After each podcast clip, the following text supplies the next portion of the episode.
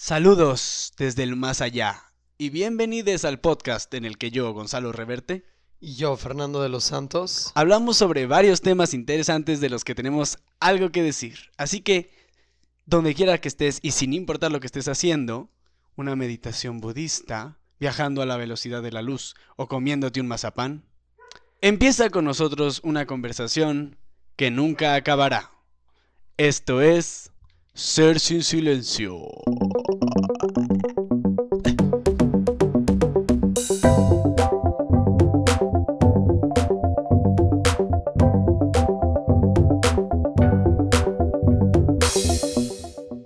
Seres sin silencio, bienvenidos una vez más.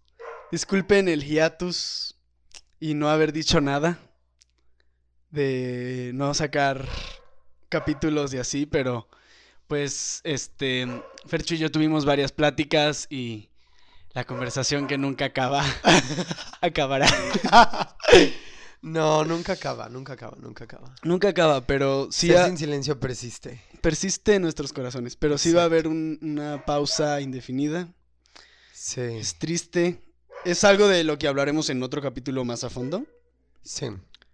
Pero les tenemos preparados unos últimos capitulillos para despedirnos y para hablar sobre temas que tenían que ser hablados. Por ejemplo, el si notan, no hay 69. Eso es porque quedó pendiente el 69. Sí. Iba a ser del sexo. Y ya no lo hicimos, pero algún día, esperemos. Algún día sí. Sí, también fue un show ese capítulo. Pero mm, sí, qué padre, estamos de regreso. Wow, se siente interesante, ¿no? Después Está de loco. mucho tiempo. Sí. Volver a grabar presencial, creo que está muy padre. Y definitivamente los últimos tres capítulos que sacaremos en este periodo temporal eh, valen la pena. Así es.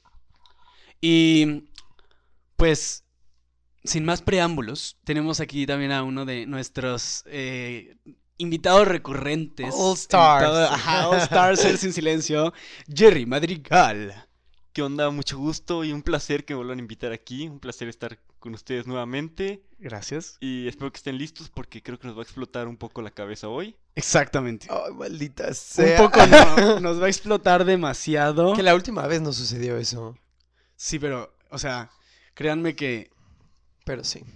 eh, magia, eh, principios herméticos, psicodélicos, todo se queda corto ante la teoría sintérgica.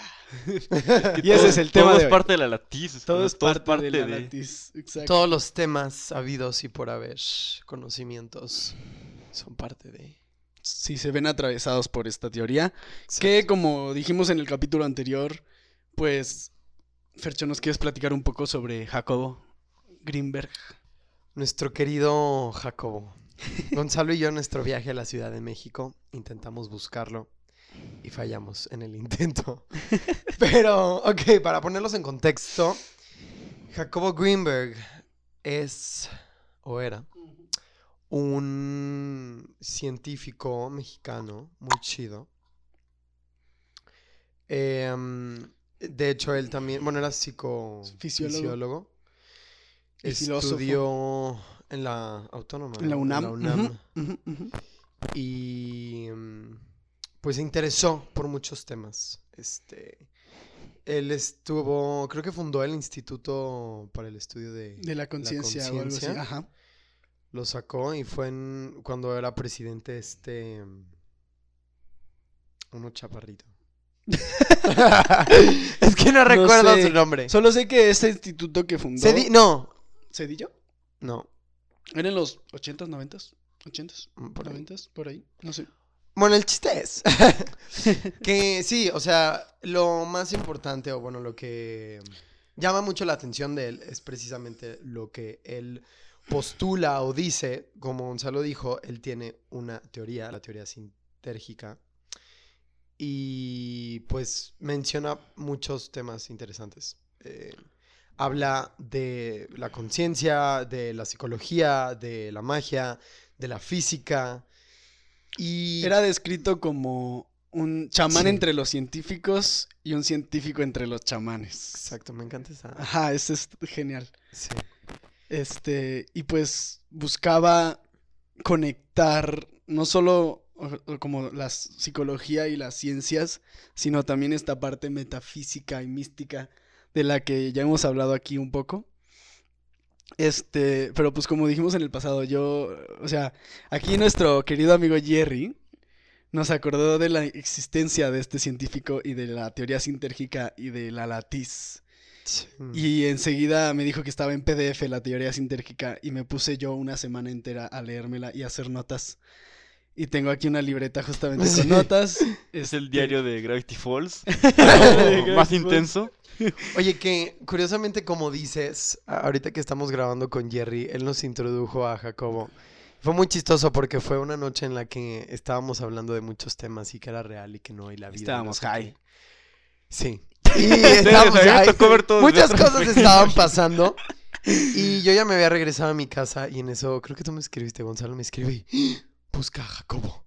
Busca en internet. Yo pensé que me quería asustar y dije, Porque yo no lo voy a buscar Jerry en me- internet. Me, describió así como muy rápido la, la teoría sintérgica y, me, me- y yo dije, no manches, esto puede ser una gran explicación, una gran convergencia de todos los temas místicos y existenciales y... Y estuvo muy cagado porque para mí, bueno, fue en la universidad. Me dijeron, ay, tú estás bien loco, lee a este güey. O si estás loco, este güey te te va a terminar de chingar. y yo dije como, bueno, va, le voy a dar una vista, Ujú. echarle un vistazo. Y yo no lo vi como a tanta profundidad, lo leí para entender más o menos de qué iba y dije, ah, está cagado, está muy interesante.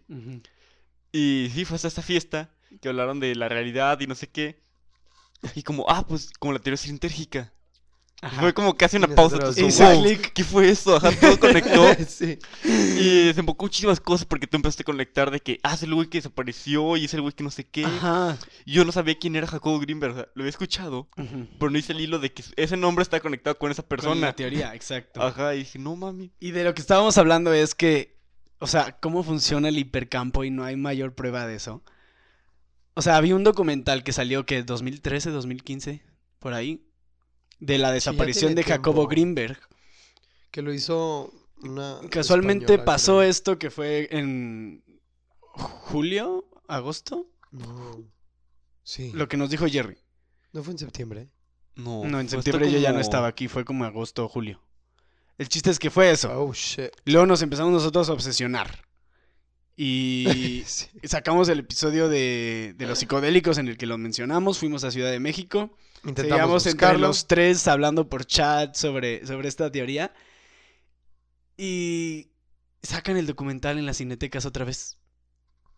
O sea, como que el, el interés por Jacobo Greenberg resurge. Sí. Eh, pero resurge en varios medios, en varios podcasts, en varios canales de YouTube. Justamente este episodio ya lo tenemos planeado desde hace mucho. Y, y Badía, en su podcast de Escuela Secreta, acaba de sacar también un, un podcast sobre la teoría sintérgica. Y es el resurgimiento de estos documentales, el resurgimiento de, de la teoría sintérgica y de todo lo que abarca. Incluso hasta Marta y Gareda y Jordi Rosado se pusieron a hablar de, de la teoría sintérgica. Eh, y este resurgimiento, pues, qué mayor prueba del hipercampo que el, el interés por el mismo cerebro siendo el universo pensándose a sí mismo, ¿no? O sea, como que el universo mismo está diciendo algo va a cambiar y para eso los necesito conscientes. Y creo que ya es un poco tarde porque si ya está Jordi Rosado, va a sacar Cúbole con la latiz. y nos va a explicar todo. ¿Qué con con la latiz? sí, entonces este episodio podría también ¿qué huele con la latiz? Sí. Cúbole No, pero se va a llamar yo creo la teoría sintérgica nada más, ¿no? O, Pues sí. o la teoría sintérgica ¿qué huele con La la, Matrix. latiz? Ay, sí. La Matrix, todo está conectado, pero bueno. Eh, que también quería decir de Jacobo, igual muy... O sea, ahorita nos vamos a centrar en su teoría Sí. específicamente y en todo lo que involucra. No en su vida. No en, ajá, exacto, no tanto como en él y en su biografía, pero igual eh, también llama mucho la atención y es muy polémico porque desapareció nuestro querido Amix. Desapareció y Iba un justo antes de un experimento. ajá. y pues se fue. Y hay muchas teorías al respecto, que si su esposa lo desapareció, Que si la si hacía, que si lo abdujeron. que si la se fusionó con la latiz, La lo logró ese, Fuck. ese Sí. estado de conciencia en el que ya no es percibible para nosotros. Por eso en un inicio les dije que es o era, porque realmente no sé si, ¿Es todavía? si O era. es a nuestra percepción y a esta idea de vida que hay. Y en el documental dicen que, o sea, por la edad todavía podría seguir vivo. Sí. Pero, who knows. Y eso también levanta muchas. Y es una de las desapariciones que Más cabronas. yo siento, ajá, y que hacen a México otra vez este, o sea, el núcleo de surrealismo, magia, ciencia. México es cabrón, o sea, lo pensamos como... México is the shit. Sí, o sea, porque Pero sí. Claro, todos los Sí, países sí. tienen a sus genios y todos los países tienen sus eventos y sus cosas.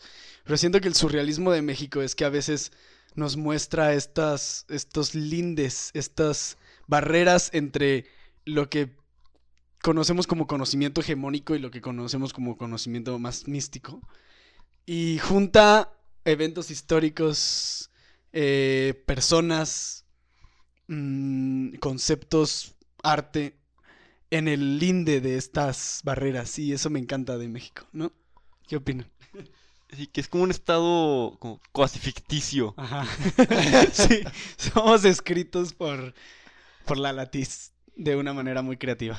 Sí, creo que a lo mejor de, mm, no sé, tanto desprecio que pudiera haber o estereotipos, prejuicios de México en un nivel internacional, o inclusive también desde nosotros, creo que hay muchas cosas que se rescatan.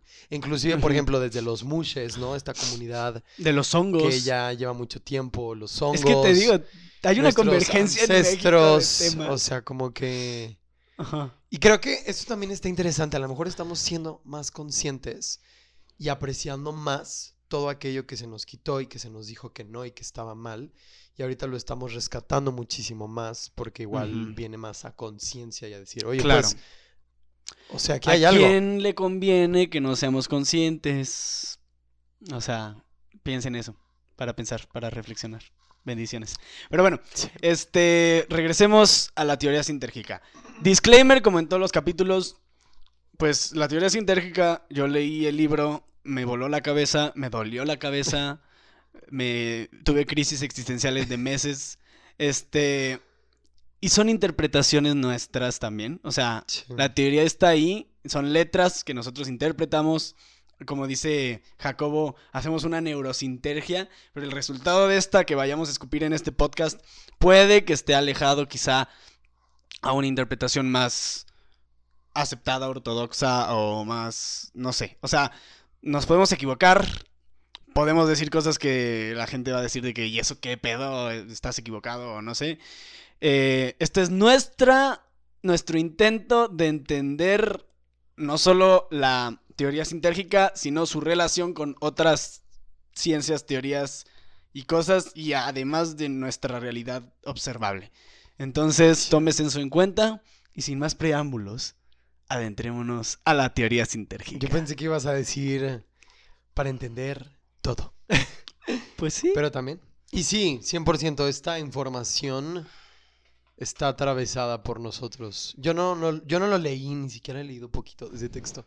Pero igual vi videos, este, documental, aunque bueno, ahí no hablan tanto de eso. sí, no, y yo voy pues, a decir también, o sea, mucho de lo que voy a de decir.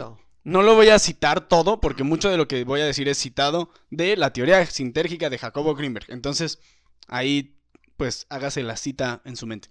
Eh, ahora vamos a hablar y vamos a platicar y vamos a tocar varios temas. No vamos a poder tocarlo todo porque no se puede, es demasiado la teoría sintérgica.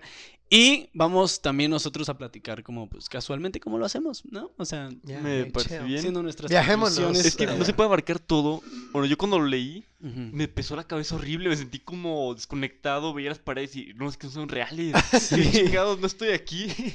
Exacto. Pero bueno, Oh. ¿cómo empezar a hablar de la go. teoría sintérgica? Se empieza con la pregunta. ¿Cómo se realiza la transformación de la actividad cerebral en experiencia sensible? Es decir, nosotros experimentamos, ¿no? O sea, percibimos la realidad con nuestros sentidos y una parte nuestra la conceptualiza y la trata de entender. Hay varios procesos ahí metidos que vamos ahorita a hablar de ellos más adelante. Pero eh, el error principal que comete el humano, según Jacobo Greenberg, es pensar que la materia misma es el origen de las cosas y de la experiencia y no la conciencia. Cuando lo que es el origen de toda experiencia y de toda... eh, como de, de todo lo que... la información que recibimos es la conciencia. La conciencia, en este caso, humana. ¿No? Que eso estaría relacionado, por ejemplo, con el principio hermético de todo es mente. Ajá. Sí, sí, literal, sí. ahí está. Mucho, exacto. Todo es... Todo en está... el sentido de que la atención está, como tú dices, en la materia y no en, en la mente o en la conciencia. Sí, exacto. O sea, imagínate esto, nuestra conciencia son unos lentes. Y ahora imagínate que eres la persona más miope del mundo. Y sin esos lentes no puedes ver nada. Entonces te pones los lentes y todo lo que tú estás percibiendo lo crees Empieza a como real. existir. Ajá, empieza a existir. Y aparte lo ves como real. Pero lo que tienes que tomar en cuenta es que todo está pasando a través de esos lentes. Cómo funcionan esos lentes. Y en realidad me están haciendo percibir la realidad como es o como los lentes quieren que sea. Sí, como un sesgo. No sé si has visto un experimento en, con electrones que se ponían dos orificios para Sí, ver. Justamente Ajá. eso vamos a hablar. Y se- ok, que se dejan libremente y hay uno que no se observa y otro que solo se observa por los orificios. Y al final del experimento, el que nunca se observó, con que se destapa y se ve como un comportamiento más aleatorio por parte de los electrones. Y el que fue observado se colocaron sobre las líneas donde se podía observar. Sí, exacto. Más, eh, casi, o sea, sí. Y, y eso tiene que ver con física cuántica porque es... Y ahorita vamos a hablar sobre el observador. O sea, cuando no los observabas se comportaban como ondas los, los electrones. Sí. Y cuando los observabas se comportaban como partículas. Es decir, la realidad colapsaba en algo más medible. Y cuando no, como dices, era algo más Sí, a aleatorio. lo mejor es esto, o sea, el observador es como eh, un catalizador de realidad. O sea, la realidad existe de como un estado caótico, bueno, lo que nosotros percibimos como caótico, y el meter un observador Le da orden. ajá, le da un cierto orden. Sí, sí, sí, sí, totalmente. Ya te adelantaste un chingo, pero, pero sí. Oh, Este sí, exactamente es eso. Ahorita vamos a des- desmenuzarlo como pollo. ¿Y no sería como Este- la conducta humana? La conducta O sea, en el es parte de... de- las barreras del ser humano. O sea, bueno, si no, ahorita nos adentramos en ese experimento, Pero en lo de observar. Otra cosa, sí. O sea, porque cuando no de cómo observas, observas. cambia. Ajá. Es como si cuando observas a una persona, pues... Porque depende de cómo observas. Y cómo observas tiene que ver con la observas. atención, la focalización, y eso vamos a hablar más adelante. Espérense, no se me este, ¡ah! ahora, Ok, sí, prosigamos. La teoría sintérgica explica que el espacio tiene cierta estructura, ¿no? Todo lo que nos rodea y todo lo que estamos viviendo tiene cierta estructura. Y esa estructura es el contenido informacional de la totalidad del universo se representa y concentra en cada uno de los puntos del espacio. Es decir, la información de todo lo que existe se encuentra en cada cosa que existe. Y esto se puede explicar desde un nivel macrocósmico hasta un nivel microcósmico, como es el principio de la correspondencia. Yo podría decir que para entender más o menos cómo funciona el mar, puedo agarrar una muestra, un vaso de agua de mar, y a partir de ahí eh, estudiar la composición del agua, eh, la presencia de material orgánico, eh, y así poco a poco decodificar por medio de un punto del espacio el resto, ¿no? Es que un punto del espacio no puede ser independiente como tal. Entonces cualquier parte del universo tiene, contiene toda la información del universo diciendo, por ejemplo, no sé, un chicle masticado en la calle, ahí tirado, te da una ubicación pues geográfica, te da una ubicación de movimiento, de energía, de y para que, haya, materia. ajá, para que haya toda esa materia alrededor, tiene que haber más materia alrededor, para que haya esa energía alrededor. Y es como. Sí, cualquier punto de- en el universo te da toda la información Exacto. del universo. Exactamente. Ahora, ¿por qué yo no veo un chícharo y entiendo cómo funciona el cosmos? Ah, ahorita, ahorita vamos a llegar a eso, pero sí tiene una explicación. Ok. Este, pero en sí, teóricamente, cada punto del espacio contiene la información del resto de los puntos del universo. Este, por ejemplo, los telescopios nos permiten ver otros planetas y saber cómo funcionan sin la necesidad de ir al planeta o tener el planeta en nuestra mano. Ya estamos trayendo desde un punto la información de otro punto por medio de un telescopio. ¿No? ¿Y todo eso qué es? Todo eso es recibir información y entenderla, interpretarla, conceptualizarla. Y ahí es donde el ser humano tiene límites. No en la capacidad de obtener toda la información, sino en la capacidad de entenderla. Pero entonces, Que igual tendría, como tú dijiste, un sesgo, ¿no? Qué curioso, o sea... ujú, Ay, sí. Ayer estaba viendo un documental de un señor que decía, es que yo busco la verdad. Y es de que, pues es que no hay una verdad, o sea, en el sentido de, o sea, como que la realidad es muy compleja como para decir, ah, es que específicamente es como... Más bien sí hay, Esto. porque empecé a, a pensar eso también, o sea, sí hay, pero siempre va a estar la conciencia de por medio. Bueno, o también el sesgo, o sea, depende de cada quien, ¿no? Y ahí esa es la conciencia. Depende del estado de conciencia en el que estés, las cosas van a ser completamente diferentes y la realidad, por lo tanto, va a ser completamente diferente. Y como dice Jerry, si estás en un diferente estado de conciencia, vas a observar la realidad con otros lentes y por lo tanto va a ser otra realidad completamente diferente.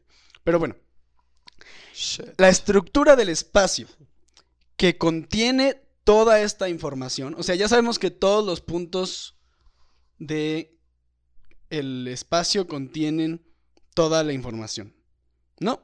Pero ahora, ¿qué contiene todos los puntos del espacio? La latiz.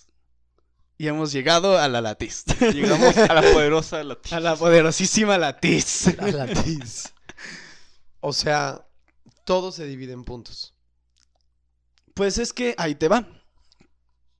La latiz, eh, según Jacobo Greenberg, es su estructura es una matriz superconductora de múltiples dimensiones, sin zonas de discontinuidad, con una capacidad vibracional colosal y una organización de convergencia total en cada uno de sus puntos. Es decir, ahorita vamos a, a desmenuzar cada una de esas cosas, ¿no? Para entender más o menos qué es la latiz. Lo último ya lo vimos. Convergencia total en cada uno de sus puntos. Está codificada la información del resto en cada punto del espacio. O sea, tú puedes... la- una persona que esté en contacto con la latiz puede ver un chícharo y saber cómo funciona el cosmos. Sí, yo siguiendo mi mano, ¿qué pasa? Y eso podrías también, o sea, nadie puede ser todólogo en esta vida por nuestra capacidad de, nuestra tendencia a focalizar y, y- y la necesidad de continuidad que necesitamos de esta realidad. Pero, si la información está en cada uno de los puntos, es como decir que, pues por ejemplo, si tú te dedicas a algo y le das tu 100 o toda tu energía, las verdades de la vida y del universo se te pueden presentar ahí. O sea, un panadero puede estar amasando la masa y decir, no mames, esto es el alma y, y el alma, cuando la meto al horno, es el, el- la conciencia y, ¿sabes? O sea, Sí, como lo que me decías, de que con cosas muy simples se puede explicar cosas súper complejas. más complejas. Principio de la correspondencia. Un gusano secándose al sol y entender como, wow, los procesos químicos de, no sé, la chingada, mi cerebro, conciencia, el alma, sí que... Ajá, exacto, exacto. Ahí dependerá de la capacidad de decodificar la información de cada persona. Y, Oye, y eso tiene sentido, o sea, si cada quien, o sea, hace cierta cosa y como tú dices, está en su energía, va descubriendo que como el universo está en todo, Exacto. está ahí. En cada uno de los puntos. Ya cada quien se le va a presentar, a lo mejor de una distinta manera, entre comillas, pudiera ser, pero es lo mismo. Exacto. ¿no? Sí. Eh, ahora, otra de las cosas de esta definición. Vamos una por una. La latiz es una matriz superconductora de múltiples dimensiones. Ahí está. Para que haya esta es- esto que percibimos como realidad, ¿no? Y cómo nos movemos, y cómo pensamos, y cómo interactuamos. Tiene que haber dimensiones. Es decir, lo que Jacobo Greenberg llama como distorsiones de la latiz. O sea, este todo también tiene que ver con el todo hermético del que hablamos. Esta unidad perfecta tiene que tener distorsiones para que pueda haber tiempo, movimiento, este, entre otras cosas, que son dimensiones. Nosotros, como nuestro cerebro es limitado, solo tenemos la capacidad de percibir cuatro dimensiones. Pero incluso se ha probado que a nivel cuántico o a nivel más astral, espiritual, hay otras dimensiones que por nuestro estado de conciencia podemos acceder, pero es difícil. Pero hay otras dimensiones en las que igual y no nos movemos cotidianamente, pero ahí están. Mm. Sí. Pues es también como la latiz como si fuera un edificio. Exacto. Y O sea, una estructura de que lo ves como unidad, ajá, pero está, o sea, tiene sus bases, tiene, o sea, los, o sea, se divide. está distorsionada. O sea, es por ejemplo, Ajá. Eh, vamos a, a hacer una metáfora. Ah, Yo, Como una analogía. ¿con justo qué? con lo que dices de que entender al- el todo con algo más sencillo, podrías imaginemos que el todo es un disco de vinil.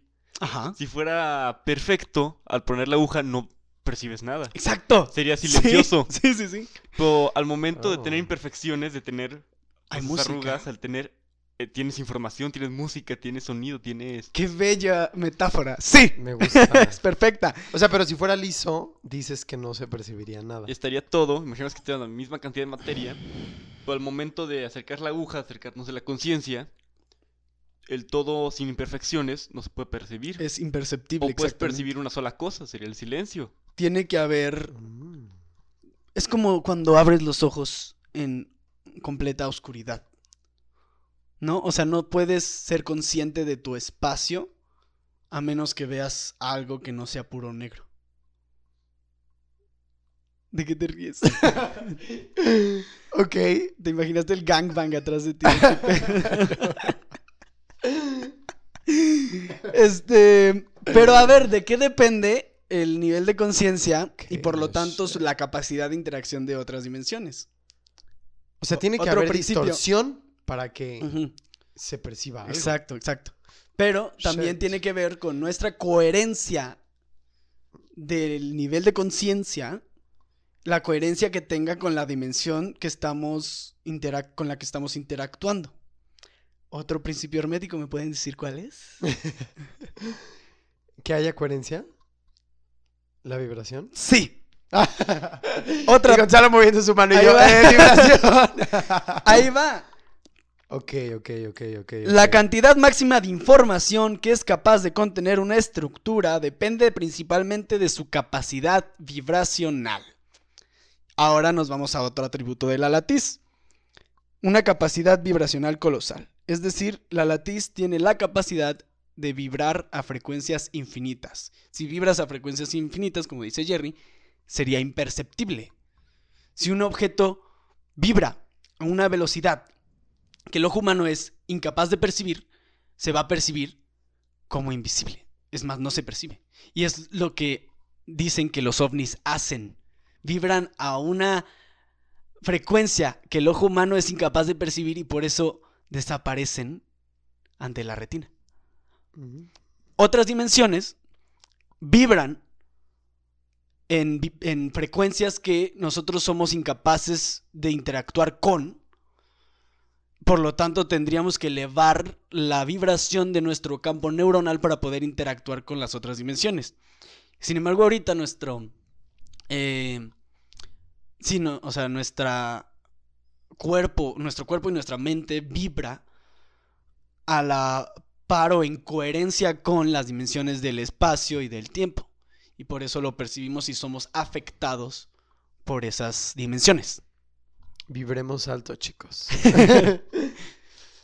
Pero, Sí. ok. Y, y eso no estaría, no sé, ahorita filosofando y pensando. O sea, también podría estar relacionado con estos conceptos que tenemos de perfección e imperfección, en el sentido de que, pues si todo fuera perfecto, si todo es todo, no se puede percibir. Si todo fuera perfecto sería vacío o... ¿No? O sea... Ajá, si O sea, pero en el sentido como tú dices, como, o sea, liso. O sea, como que no hay Belleza. percepción, no hay belleza. Belleza. Ajá. no hay apreciación a es esas que no habría nada que apreciar. Exacto. Porque no habría Ajá, diferencias. por eso no puedes percibirlo, entonces no puedes apreciarlo. Justamente lo que me refería, o sea, tiene que haber imperfecciones para que puedas percibir lo que hay. Exacto. Distorsiones de la latiz. Por eso en la diferencia está la hermosura.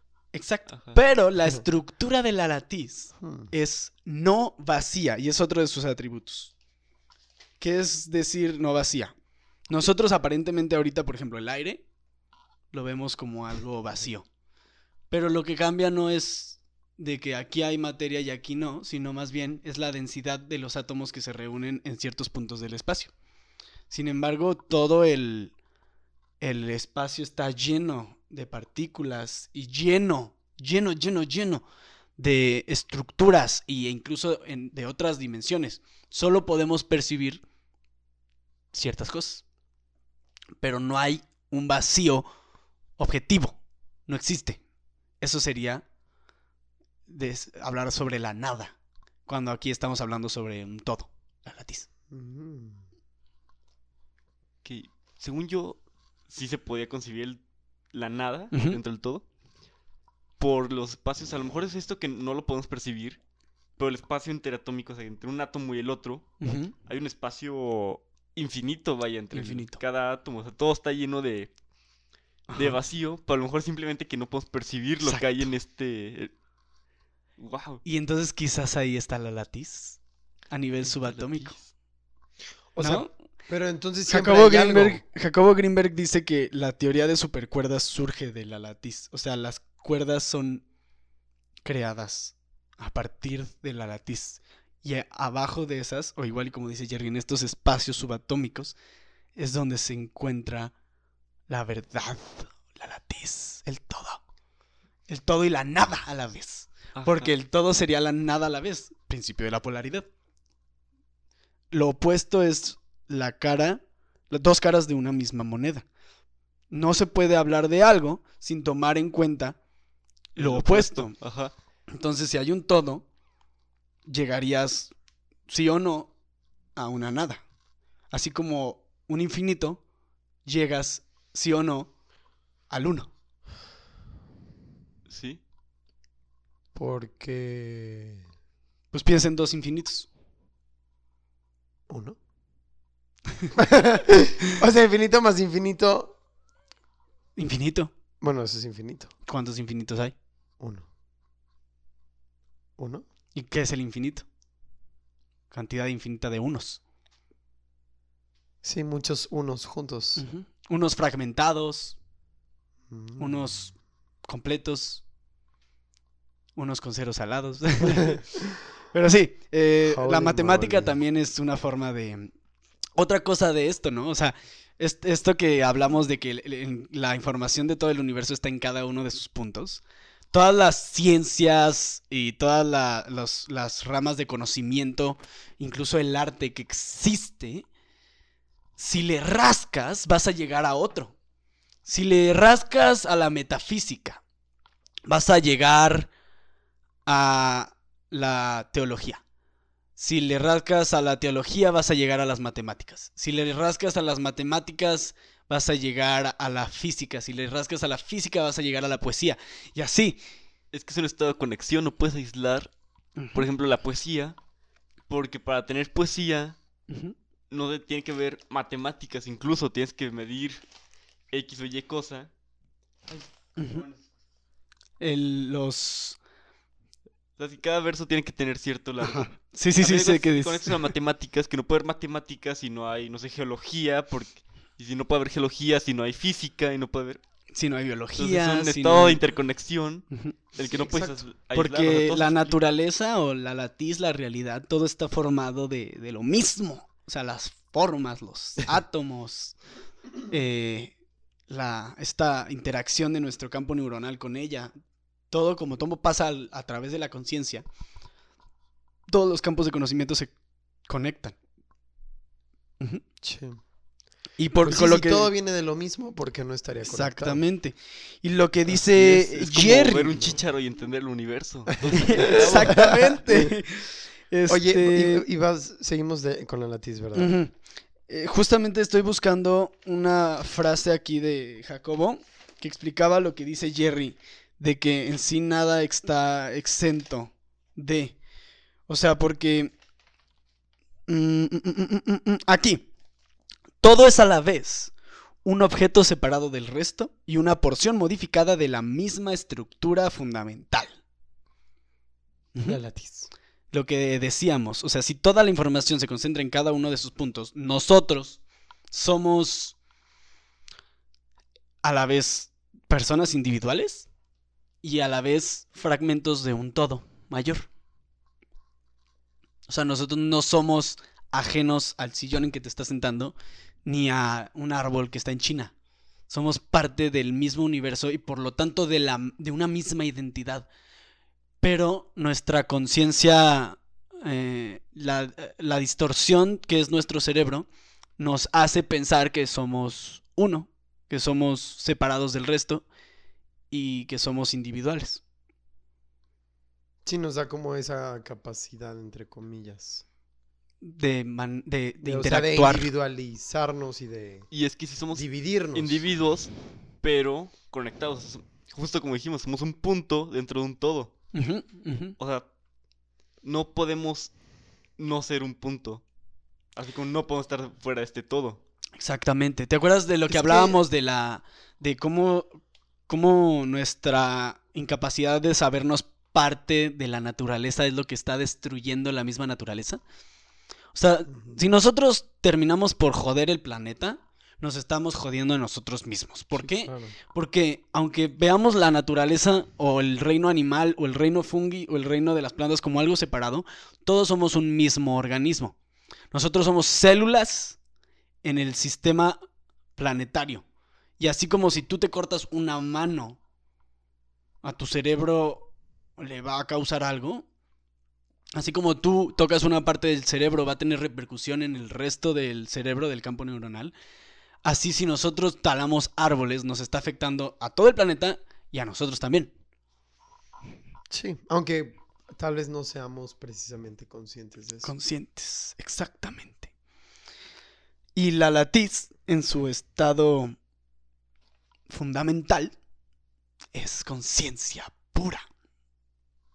De eso habla también Jacobo Greenberg. Pero bueno, vamos a ver más o menos cómo funciona el cerebro. Yo tengo aquí algo de, o sea, Ujú. también de la latiz, de que... Mm, O sea, que la, la- la latiz está relacionada, como tú decías, a la velocidad de la luz. Y que por lo tanto también es atemporal. Ujú. Y que en el estado más básico de la latiz, pues se quita la gravedad, se quita el tiempo. No hay, no hay fuerzas, que eso es lo que, justamente, qué bueno que lo sacaste. Y está libre de toda materia, toda ley y toda alteración. Así es. Porque tú lo dijiste, son alteraciones.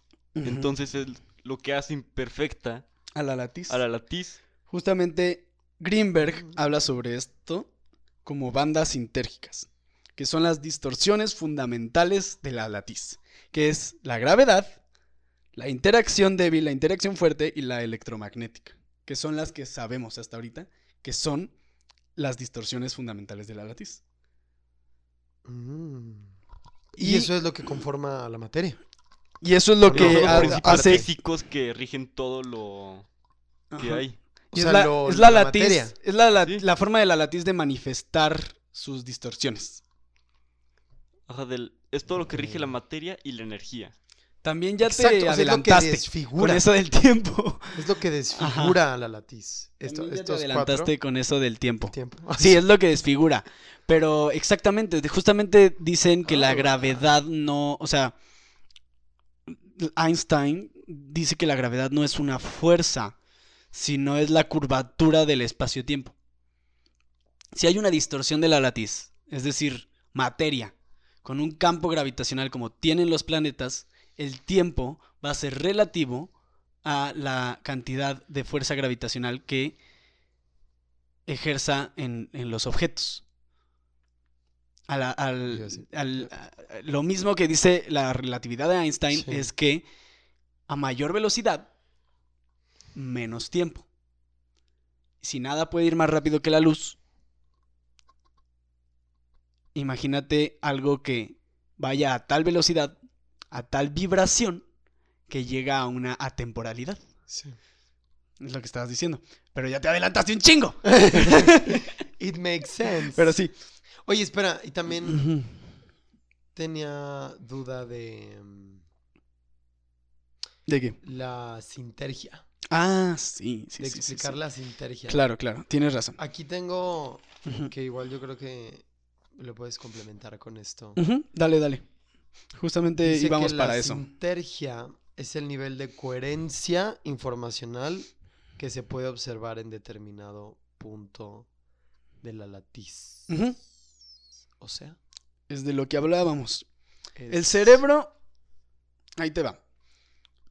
Ajá, exactamente. Las- a- la sintergia es un neologismo que acuña eh, Greenberg combinando la palabra síntesis y energía. Todo es información Y todo es energía. y todo es energía. Pero la información le llega al ser humano eh, al campo neuronal y es lo que llamamos experiencia. Nosotros experienciamos sin todavía procesarlo cuando nos llega la información por medio de los sentidos, por medio de, de el presente. Sí, como lo más inmediato. Y Greenberg eh, describe el campo neuronal como un mecanismo analógico. Ahora, la decodificación neu- neuroalgorítmica, que es lo que nos permite después con esta información que recibimos pensarla, conceptualizarla, filosofar, hablar, es este digital. Ya hay otro mecanismo que se pone en marcha, que es lo que nos hace más cercanos a la latiz.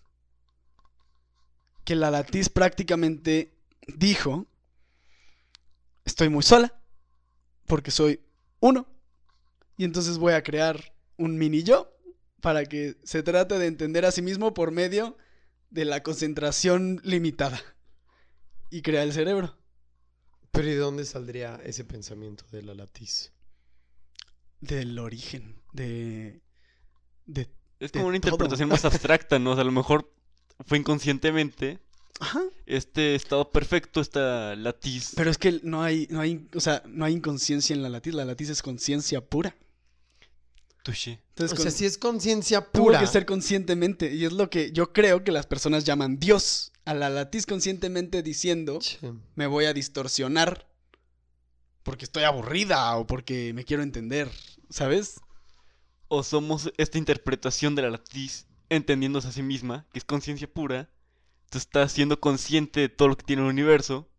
Por lo tanto, nosotros seríamos esta latiz interpretándose. O sea, somos pedacitos de latiz. Ajá, ajá. ajá. Interpret... ¡Ay, llegué a lo mismo! Sí, Oye, muy espera, loco. sí, de hecho ayer vi un video de eso, de que estamos buscando el universo y el universo está en nosotros, Sí, que es lo del chícharo. Exacto. Pero bueno, ya nos estamos volando y estábamos con el cerebro y la sintergia. Este. Sí, literalmente es la latiz hablándose y entendiéndose a través de nosotros. Nosotros. ¡Ewa! Entonces, mientras más sintergia. Les quiero hablar de Avatar. Mientras pero más, adelante. mientras menos sintergia, más distorsión. Y podríamos decir que más sólida y más fácil para nosotros en un estado bajo de conciencia vibracional para interactuar con ella. Y mientras... Mientras menos sintergia, más distorsión. Exacto. sea, Más- más sin menos síntesis, sin menos energía, Menos síntesis que más materia, más gravedad. Sí, más cosas, más distorsión. Más Sí, distorsión, exacto.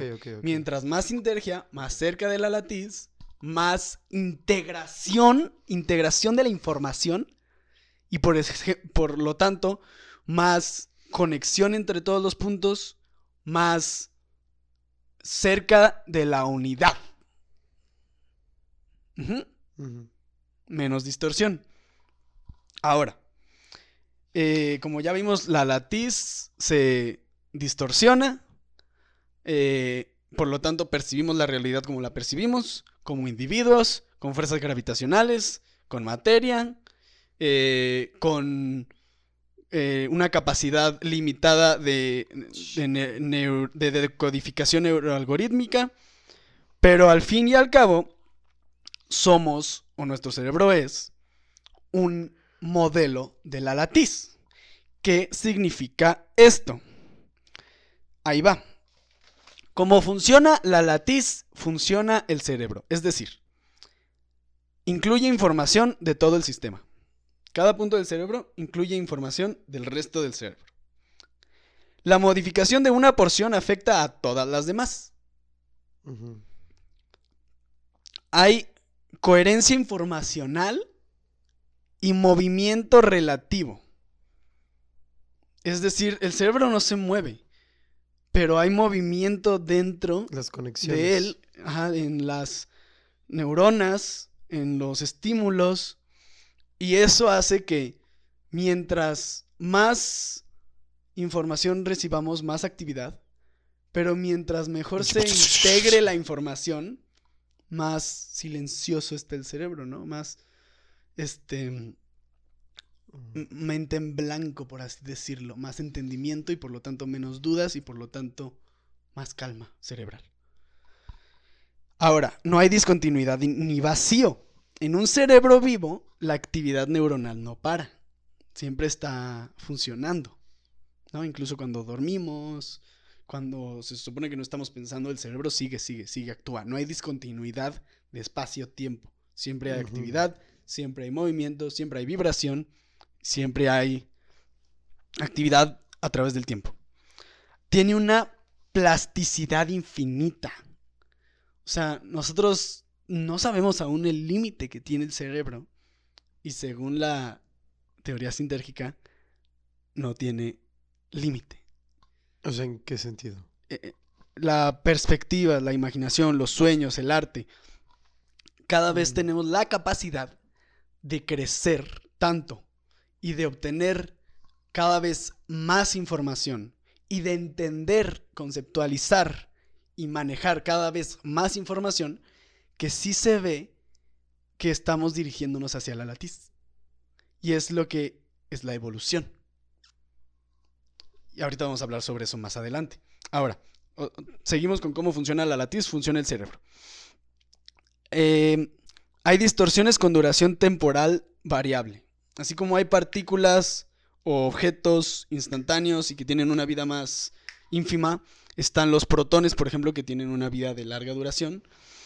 Así hay ideas y memoria icónica a, a corto plazo y tenemos también la memoria a largo plazo, ¿no? O sea, también hay como Sí. esta variación en el tiempo.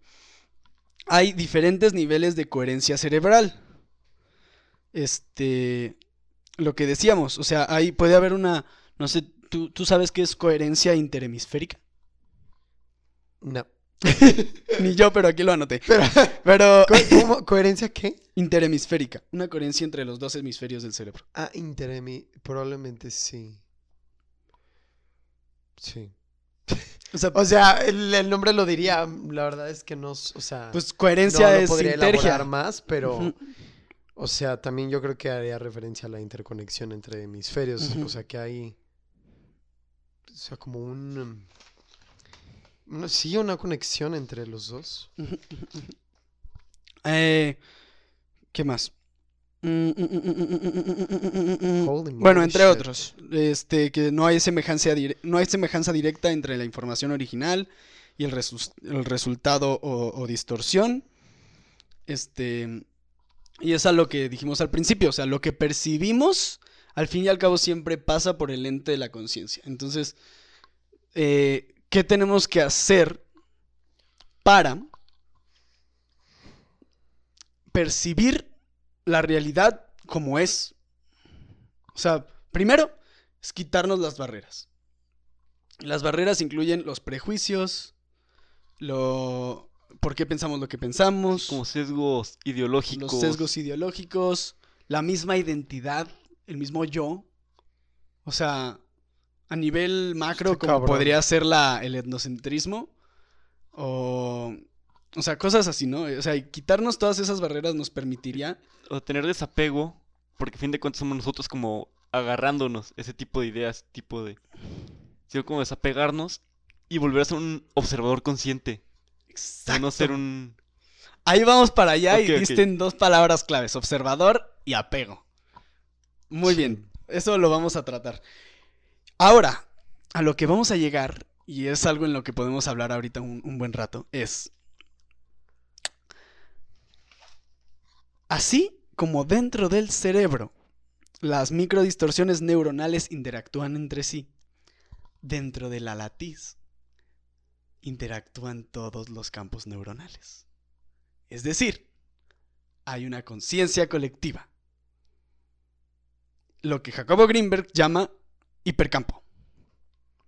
El hipercampo es la conexión, la red de todos los campos neuronales que tienen la capacidad de interactuar entre sí.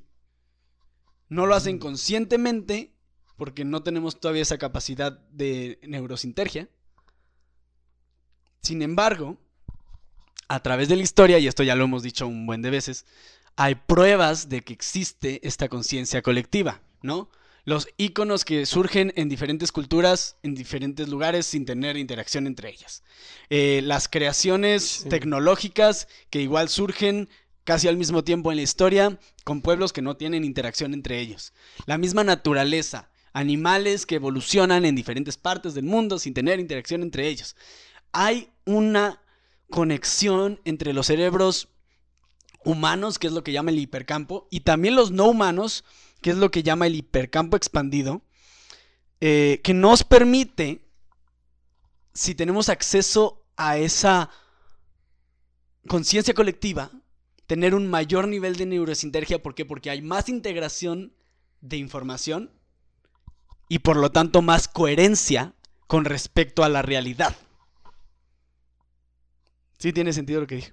Sí, yo así. Sí, sí tiene sentido. También me quedé pensando, o sea, pues el mundo, un gran cerebro, y está dividido. Y pues ahí está la unidad. Digo, también como que a una menor escala y a lo mejor haciendo esa eh, an- analogía, o sea, como con el mundo, que también el mundo podría ser un cerebro, a Exacto. fin de cuentas, y que todos, todas, todes están en conexión. Es como tal, a lo mejor, como tú mencionaste, que no podemos tener telepatía una conexión más... ¿Cómo dijiste? No. Quizá podemos, pero Ajá. ahorita es Sí, difícil. sí, ¿no? me refiero que ahorita, pero estamos conectados, todos nuestros cerebritos juntos, en el hecho como un efecto mariposa así raro de que en China alguien se comió una sopa que no debería comerse y ahora toda la economía está en caos. Sí, sí, sí, o de sí, cosas claro. así. Hay una clara conexión. súper conectados Ujú. En el hecho que estamos todos encerrados en esta burbuja llamada la TIS. Sí, sí, sí. Entonces, sí. Pues, queramos o no, terminamos conviviendo. Así dice que tú te fuiste a un barco en el punto Nemo más alejado de, Sí. de la humanidad. Algo hiciste que sigue afectando a los demás humanos. O sea, no sé, a lo mejor si el simple hecho que estés exhalando dióxido de carbono o el hecho de que X o Y cosa, a lo mejor alguien tiró una chancla de la basura, Ajá, no sé ajá. qué, se toró en tu barco, ese barco se hundió y encontraste a Cthulhu, o sea, Exacto. todo está súper conectado. Sí. Sí, exactamente. Lo que dice Jerry. Si a- afectan una parte del sistema, por lo tanto, se afecta todo el sistema. ¿No? O sea, todo. Si te disparan en cualquier punto. Te va a doler todo. te- exacto. Yo creo que esa es una de las diferencias que tiene la latiz y el cerebro. Si al cerebro le disparas, se muere. Ese punto lo quería tocar, la latiz y la muerte. Pero la conciencia, ¿a dónde va? ¿O somos nada más coágulos de conciencia que luego se disipan otra vez en, en las distorsiones todo. de la y latiz? regresan a la conciencia colectiva. Exacto. Y ahora, la conciencia colectiva. Hablando de este, de este acercamiento a la latiz que es la evolución y que se supone que es el entendimiento de mayor número de bandas sintérgicas. O sea, nuestro entendimiento de la gravedad, de las leyes de la física, de, del tiempo incluso, nos está acercando cada vez más a la latiz. O sea, por eso Einstein es celebridad, no por cualquier cosa. Por- o- ajá, o sea, o todos los científicos o genios nos acercan un poco más a la latiz porque nos permiten entender nuestra realidad. Y entender la realidad es obtener mayor información, exacto, obtener mayor información y capacidad de procesar mayor información. Ahora, si está el hipercampo, que es la conciencia colectiva, y tiene ahí integradas todas las perspectivas de los seres humanos y a la vez toda la sabiduría de los seres humanos, si tuviéramos acceso a la conciencia colectiva, sería un salto evolucional cabrón. Porque sería la integración de toda la información que hasta ahorita parece caótica y que no podemos darle orden, pero que dentro de la conciencia colectiva, si lo vemos desde fuera, tendría un orden claro. No si te ha pasado, por ejemplo, cuando alguien tiene un problema y te cuenta, ese hecho que tú lo ves como desde fuera, parece más sencillo de solucionar. Y es como, Exacto. ¿por qué no? Te dicen de que ah, tengo un problema con X persona en mi familia, no sé qué. ¿Por qué no solo hablas? No sé, a lo mejor suena muy pendejo, es muy sencillo. No suena pendejo pero, para nada. O sea, no me refiero a lo que le digas a la otra Ah, persona. ya. Ajá, ajá. Pero puede ser porque tú desde fuera lo, no ves tanto caos, ves Exacto. las piezas en su orden. Y cuando te pasa a ti, es como un estado de movimiento y choque y cosas feas. Estás más cerca de la como, distorsión. ajá, que estamos más distorsionados a cuando somos un, un observador alejado de ello. Entonces podría ser Clave. como eso, o sea, la conciencia colectiva sería ver como, ok, todos tenemos este pedacito de caos y al trascender, literalmente sería como ver desde arriba y entender cómo está todo acomodado. Entonces, Exactamente. Jerry diste en un punto magnífico. Jacobo Greenberg Oh, dice que la relación de representación inf- informacional está directamente ligada con la zona de interacción con la latiz en la que estamos, es decir, nuestra posición. Mientras más lejos, hay una mayor unidad de perspectivas. Y mientras más cerca, hay una mayor variación. Lo que dijo Jerry con los problemas. Otro ejemplo más físico podría ser, imagínate ahorita vemos un plátano aquí, enfrente de nosotros. Estamos sentados en una mesa en diferentes posiciones. Y si pedimos que cada quien lo dibuje, vamos a dibujar una forma completamente diferente porque nuestras perspectivas cambian. En cambio, imagínense que estamos parados los tres viendo una montaña mucho más lejos. Para los tres la montaña va a verse igual. Es decir, mientras mayor nos ale- mientras más nos alejemos, más información alcanzamos a percibir y por lo tanto es más coherente. No, es, o sea, Mm. es alejarse del problema para entenderlo. Sí, Exactamente, eso. ajá, verlo desde lejos. Así como en una carretera cuando vas pasando, y este es el ejemplo que pone Greenberg, los objetos más cercanos a través del espacio-tiempo Se mueve más se mueven más rápido y se van distorsionando, y los que están más lejanos tienen mayor coherencia y los podemos ver mayor tiempo. O sea, también a través del tiempo funciona esto. O sea, si nos regresamos a una temporalidad, es decir, a una menor cantidad de cambio a través del tiempo, es decir, a un alargamiento del presente, vamos a Holy entender la información de una mejor manera. Es a lo que trata de llegar mindfulness. Concéntrate en el presente, Sí. obsérvate en el presente sin juzgarte y llegarás a un acercamiento con la latiz. Eso de la cercanía y lo, lo que está alejado pudiera ser, o sea, que si tienes algo muy cerca, pues evidentemente no, no vas a poder apreciar, o sea, como tú dices, Jerry, o sea, va a haber mucho caos, desorden, movimiento, y a lo mejor si lo ves con esta distancia, pues es que lo, pudi- o sea, lo ves en su totalidad. Porque Sí. a lo mejor si lo ves muy cerca, ves una parte. pero no estás Exacto. viendo todo. Pero para ver todo, holy shit.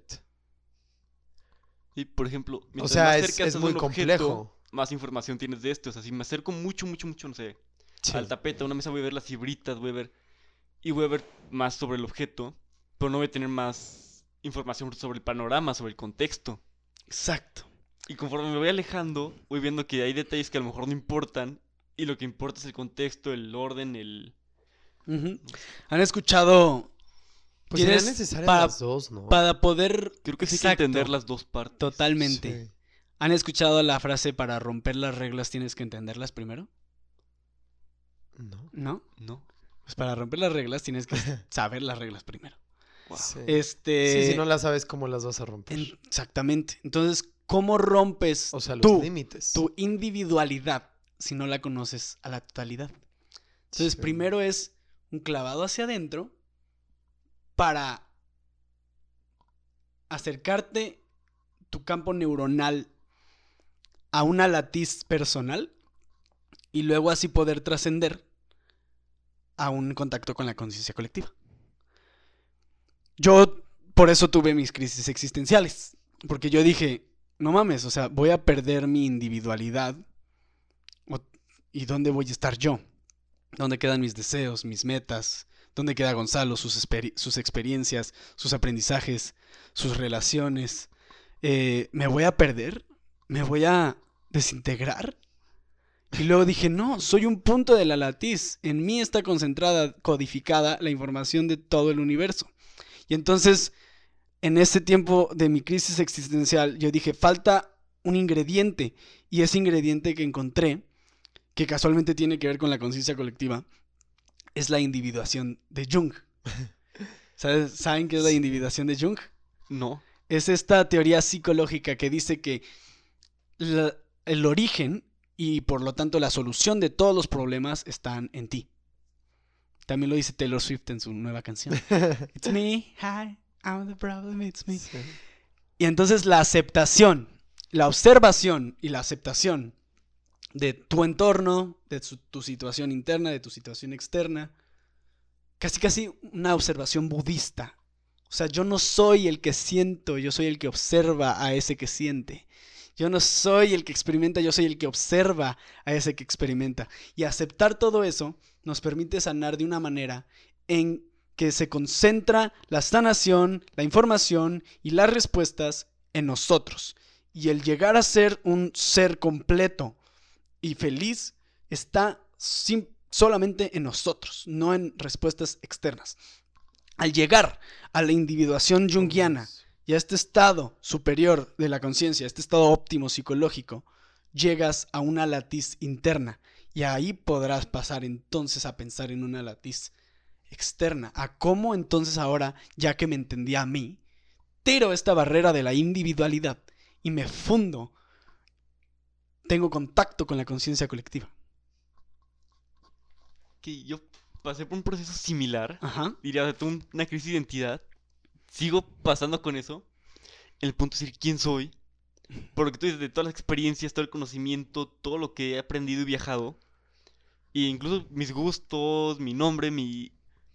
Digo, es que es apego. Es yo como agarrando todas estas cosas. Y si las suelto, ¿quién soy? El que observa. Ajá. Exacto. Pero es como... Ahora mi lema sería... ¿Yo soy quien observa o soy quien está viviendo? O sea, es-. Sí, el que Este eres punto, la ajá. distorsión soy, soy dos cosas al mismo o el tiempo. que observa la distorsión. Ajá.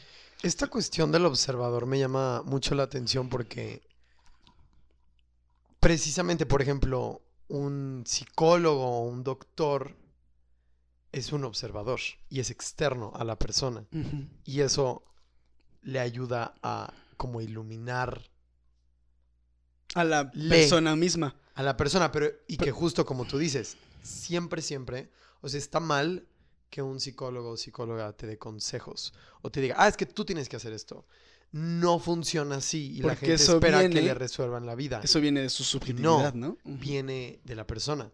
Es como, a lo mejor hay mucho caos, estás viendo la cosa así, como tú dices, muy cerca, y hay alguien externo, y entonces te ayuda a lo mejor a ver como que las, te pone las cartas sobre la mesa Ya tú dices, oh. Y ahí llega ese momento de amica, date cuenta. Ujú, ujú. Pero como tú dices, Jerry, o sea. Por ejemplo, también, ¿qué le pasaría a esta parte de los sentimientos y emociones? ¿Sería alejarlos? Es una ¿O distorsión. sentirlos? Buena y pregunta. tomarlos en parte, pero no. O sea, no guiarnos como en todo, por eso. Es que Sí. sería entenderlos, ¿no? O sea, entenderlos con un agente de interacción contigo. Es decir, por ejemplo, estoy muy feliz, pero yo no soy este momento y no soy esta felicidad. O sea, la felicidad es una parte de mi entorno justo ahora. Y es esto mismo de que yo soy un punto, pues soy un punto dentro del todo. Yo soy este punto que en este momento está interactuando con esta felicidad, estoy interactuando con todo esto que me trae felicidad. Pero yo no tengo por qué ser esta felicidad, yo no tengo por qué apegarme a esta felicidad. Exacto. Así como con cualquier como- sentimiento. Otra metáfora. ¿Cómo disfrutas un videojuego? O sea, hay gente que pierde o lo matan o pierde vidas y avienta el control contra la televisión y se encabrona y, y su incluso el otro polo de la moneda, su autovalía, cuando le dicen buen trabajo en el videojuego, se ve alimentada por esta retroalimentación. Y es que está metido en la distorsión que son los píxeles del videojuego tanto que lo afecta a su persona verdadera. En cambio, si te desapegas y quieres jugar videojuegos solo para divertirte, la persona que siente, que pelea contra los monstruos y que tal, tú la controlas y disfrutas los logros que tiene, pero si te matan no te encabronas tanto, sino que es parte de- del juego. Pero tú, tu persona, tu persona está fuera del, del videojuego. Y es lo que, o sea, ahorita piensa exactamente como dice Jerry, ¿dónde? No solo que, quién soy, ¿dónde estoy? O sea, ¿estoy aquí? ¿O estoy en otra parte observándome, siendo consciente de que estoy aquí? O sea, ¿qué es la conciencia sino observación? ¿No? Sí. ¿Qué pedo? ¿Qué trippy está esto? Es, es interesante. Pero no sé si expliqué lo de No los sé. sentimientos o no entendí bien qué querías decir. Sí, o sea, Esa parte. He escuchado también. O sea, bueno, so- somos seres sintientes, ¿no? A fin de cuentas, Claro. precisamente. O sea, sobre todo el ser humano es comparado a la naturaleza, otros animales, el que más apego tiene con su familia Ujú. O con otros seres. Y... mm, no, o sea, como que no... No sé, o sea, me, me viene a la cabeza qué, qué juego, qué- o sea, más bien qué rol tienen las emociones en, en este juego, más bien. ¿En ese juego? O sea, en Pues esta- sí, tiene, o, tiene o no serían distorsiones también. ¿Es posible? Como tal son distorsiones. Sí. Y como dices, ninguna emoción y ningún sentimiento es... O sea, son temporales, vaya. O También sea, es para como- siempre, nada es para siempre. Exacto. También es como ver una película. O sea, no puedes dejar que ver una película te destroce sentimentalmente, Yo viendo Avatar. pero te, in- te, te ves inmerso y te metes en la película porque tú, el observador de la película, quieres sentir y disfruta ese sentimiento, pero sin afectar de una manera eh, peligrosa a tu psique observadora. ¿No? O sea, pero tú decides ver la película. A entenderlo como una experiencia. Ajá. Y las experiencias es información. Y la información la procesamos y la integramos como parte de nuestra identidad. Pero ahorita vamos más allá a ver qué pasa si integramos todas esas emociones, todos esos pensamientos de todos los seres humanos y luego de todo el cosmos como parte de nuestra identidad. Pero ahí vamos para allá. Sigamos. La latiz en su estado básico no distorsionado es la conciencia pura. El hipercampo y todas sus bandas son la conciencia humana y sus atributos. Las cualidades de la conciencia solo pueden ser conocidas a través de su vivencia directa. O sea, es nuestra forma, todas estas las emociones, las experiencias, de conocer las cualidades de la conciencia. Hay la evolución del ser humano colectiva e individual es ascendente y se dirige hacia un punto omega, cercano a la latiz, y hay una fuerza que como río mueve la evolución hacia un mayor entendimiento de la realidad. O sea, ya no solo a una capacidad de sobrevivencia, sino la evolución cambió, por alguna razón, a tratar de entender la realidad. Ya no solo a sobrevivir en ella, exacto. Y esta fuerza, Jacobo Greenberg la llama como el atractor extraño del futuro ideal del hipercampo. ¿Ok? Tiene un nombre muy curioso. Sí, el, el atractor. El AFI. Pero es algo de la película El gato al sombrero, de que tenemos el atractor extraño. el- La madre del caos completo. Sí, La madre del caos completo es ese chícharo que nos hace entender la latiz. literal. Pero mira, ahí va. Mm, Tiene sentido. O sea, por ejemplo, nuestra. El que nosotros vengamos, vaya, supuestamente, precisamente por toda esta teoría de la evolución, de los simios, que aparentemente. O sea, digo, sí tenían. Bueno, no lo sé. O sea, un nivel de conciencia. Pero evolucionó también la conciencia. Sí. Que ahí es donde entran las teorías que si los hongos, que si el omega Exacto. 3, que si más cosas. Y es lo que dices, o sea que la evolución es a la conciencia. Sí, O sea que los animales también podrían evolucionar a eso. claro. Digo, we're animals. too. No, y, y- están en parte. No mames, como en Pandora. los animales ya están eran más en- conscientes. Están en parte, están en parte conectados ya. O sea, nosotros al ser conscientes no, se nos está olvidando esa conexión. Y ahí va. Este extractor extraño del futuro ideal del hipercampo, yo digo que actuó mediante los hongos. Si creemos en esa teoría del Stone Ape Theory, de que el salto de conciencia que nos permitió ser conscientes y crear el lenguaje, que el lenguaje es una actividad de alta neurosintergia, fue creado por el consumo de hongos y te das cuenta de lo que son los hongos, que son una red que conecta a todo el mundo, que conecta la vida y la muerte, que conecta a todos los seres vivos. O sea, dime si no también, así como el campo neuronal, es un modelo de la latiz.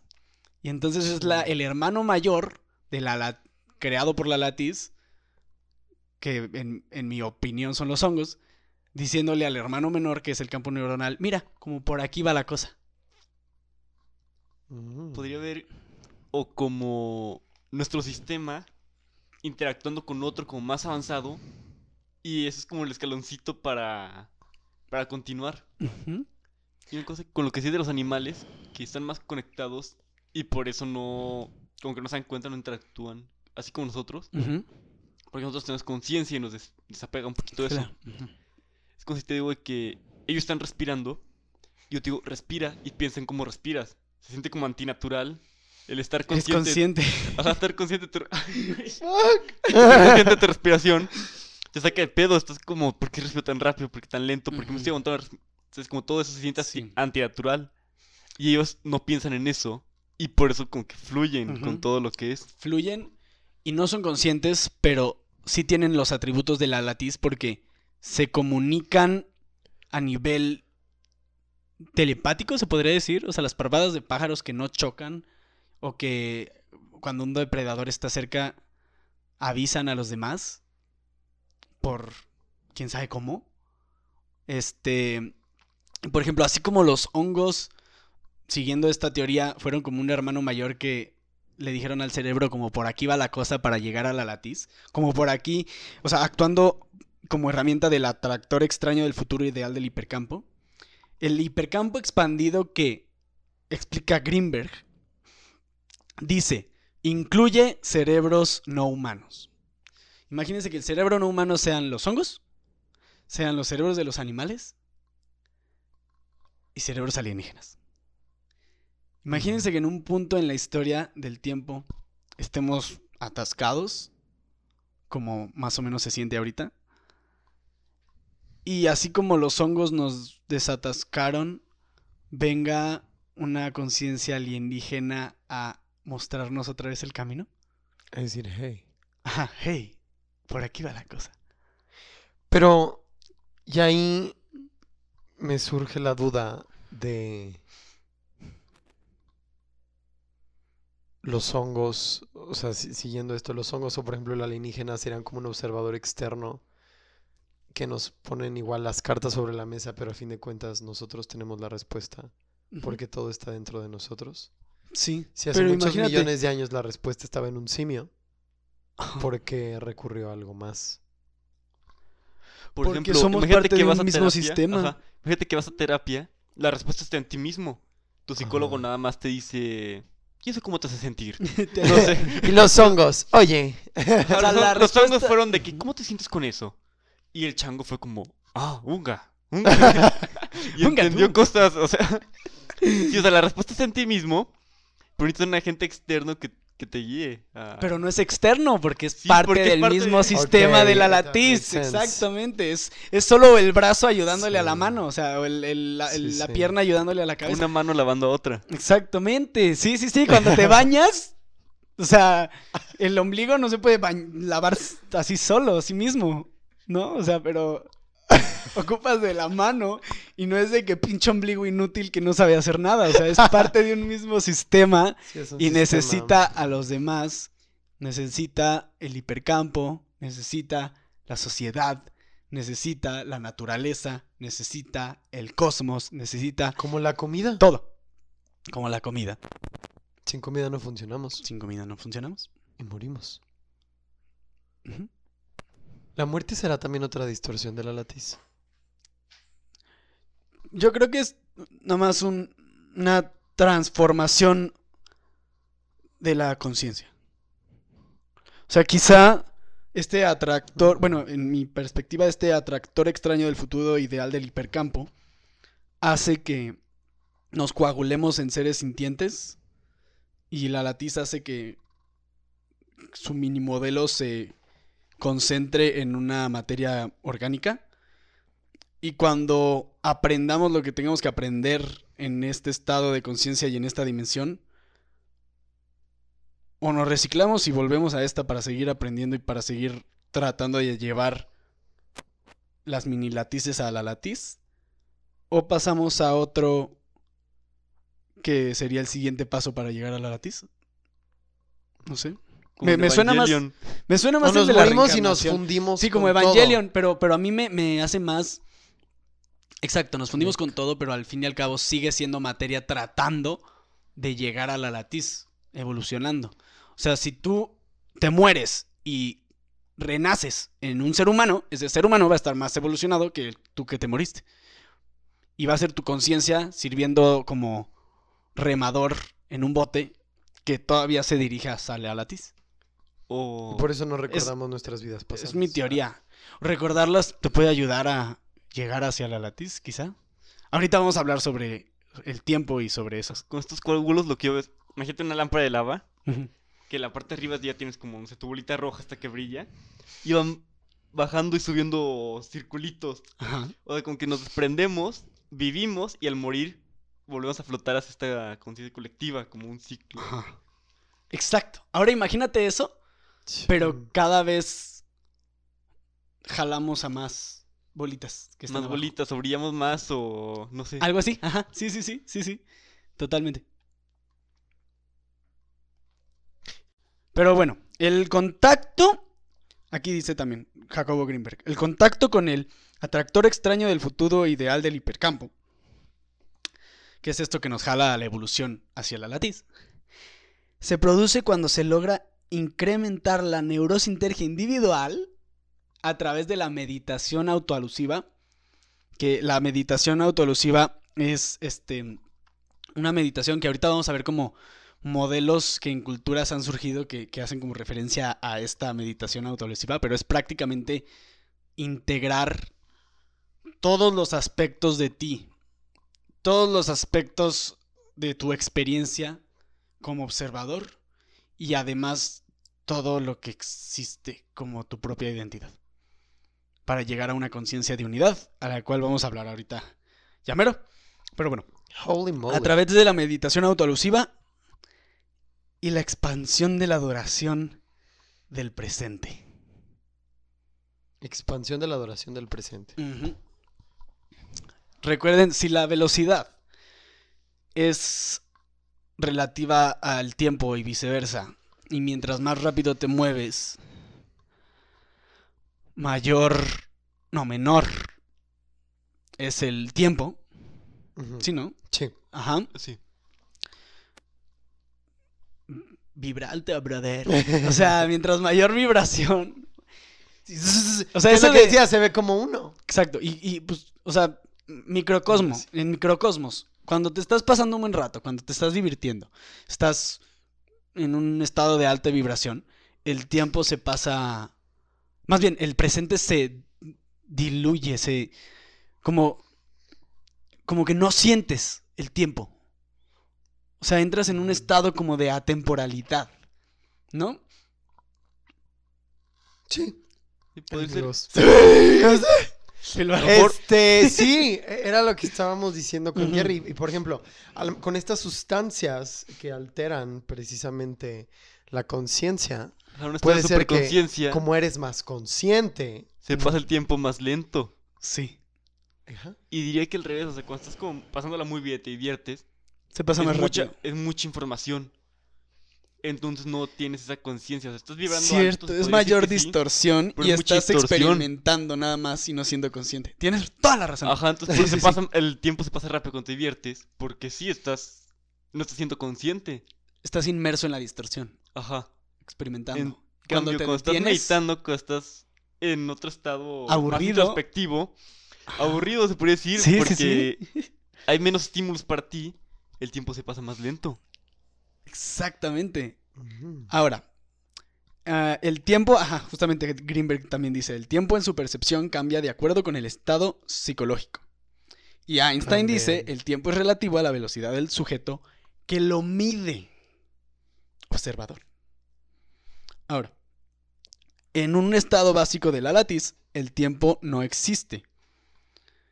Un hombre cuyo cuerpo neuronal tenga la suficiente sinergia como para no distorsionarla, puede experimentar la atemporalidad. En la latiz distorsionada sí transcurre el tiempo. Y la relatividad temporal subjetiva depende del nivel de distorsión. O sea, lo que hablábamos de la gravedad, de la velocidad del sujeto, del observador. Dependiendo de la distorsión y de la coherencia, eh, es que el tiempo varía. El nivel, el nivel de conciencia y el funcionamiento cerebral y perceptual. Es lo que dijimos ahorita. Ahora, en el Sí. universo, la referencia de inmovilidad es la luz. Como dijimos, nada puede ir más rápido que la luz en la realidad medible que ahorita percibimos. A lo que erróneamente consideramos en movimiento, cuando en realidad la luz es la manifestación del estado básico de la latiz. O sea que la latiz es luz, o la latiz es... Es una repre- la luz es una representación de la latiz, ya que es una referencia de inmovilidad. Y a partir de la luz, todo lo que transcurre re- con respecto a la luz, le llamamos tiempo. O sea, todo lo que va a menor velocidad de la luz entra dentro del tiempo. Ajá. O, O sea, sea, la sí, luz es este estado entra ya la distorsión. O sea, o- un, un- yo digo, no sé, esta es mi especulación. Si algo va a mayor velocidad que la luz, entra en un estado vibratorio en contacto con la latiz. O más bien al mismo tiempo. O nada podría ir No, más porque- allá de la latiz. De, pues, es que si vas. ¿Qué pasa si algo vibra a mayor velocidad que la luz? Pues. Hacemos que desaparece, oye, porque no, es que no ¿Desaparece o entra en contacto con la latiz? desaparece para nosotros. Regresa al todo, ajá. Es estado vibracional ovni que no se puede ver. Ajá, exacto. Digo, el Porque- ovni es con la retina humana. Sí, sí, Que eso es muy. Todavía está muy debajo de la velocidad de la luz. Este. O sea, porque el, el ser humano tiene cierta capacidad de, de vista, ¿no? El espectro ultravioleta e infrarrojo. Y entonces los ovnis podrían vibrar fuera de eso si ya la En hicieron. el color rosa, que no existe. No sé por qué no existe. A ver, ¿cómo explica eso? Y que en el espectro de. ¿Cómo era? ¿Hertz? ¿Con qué? Que todo vibra entre 800 y no sé qué tanto. Ajá. Pasamos ajá. del color rojo al color azul. Ujú. Si ves ese espectro, nunca pasamos por el color rosa. Ah, ya, el arco iris. Ajá, sí, el sí, sí, el arco iris. alguna vez podemos ver. Ujú. Tienes razón. Tienes razón. Ya ves que ¿De el la arco iris. refractación de la luz? El arco iris marca el- la capacidad visual humana. ¿Por qué crees que el arco iris empieza en rojo y termina en morado? No es porque ahí acabe, sino es porque es lo que alcanzamos a ver. Los colores visibles Sí. para el ojo humano, todos están puestos en el arco iris. No sé si sea por eso una, como el espectro humano de la sexualidad, de la sexualidad traducido así, por eso la bandera, arco iris. Ah, sí, pues, pues, por la diversidad. O sea, bueno, los colores que hay. Dentro de la posibilidad humana. Ajá. Qué loco. ¿No? Crazy shit. Oye, esto que dices que es lo que habías dicho que nos adelantamos Ajá. del tiempo. También este lo vi en el em, en el video este Ajá. que si llegas a esta velocidad de la luz vuelve a ser lo mismo, o sea, de que llegas a la latiz, al todo, a la nada. Desaparece. Así, ajá, literal. Esto mismo, ¿te acuerdas que decía eso en, los principios herméticos también? En el principio de vibración, Sí, por la, o sea, que vibra tanto que llegas al todo. Desapareces. como ay, ¿cómo podría poner Jacobo ese está ejemplo? ahí en la latiz. De repente se dio cuenta de cosas. Ajá. Se dio cuenta de cosas y fue como, oh. Y desapareció. Ajá. Sí, igual. Ahí se ven a Jacobo de repente empezó a vibrar y ya. ¡pup! desapareció. y la hacía de que. "Uh, no fuimos nosotros. Lo- Em, lo, que, lo que te decía y que acabas de decir ahorita es que. O sea, como hay esta relación tan estrecha, o bueno, él lo relaciona, ¿no? Con la velocidad de la luz, la latiz. ujú.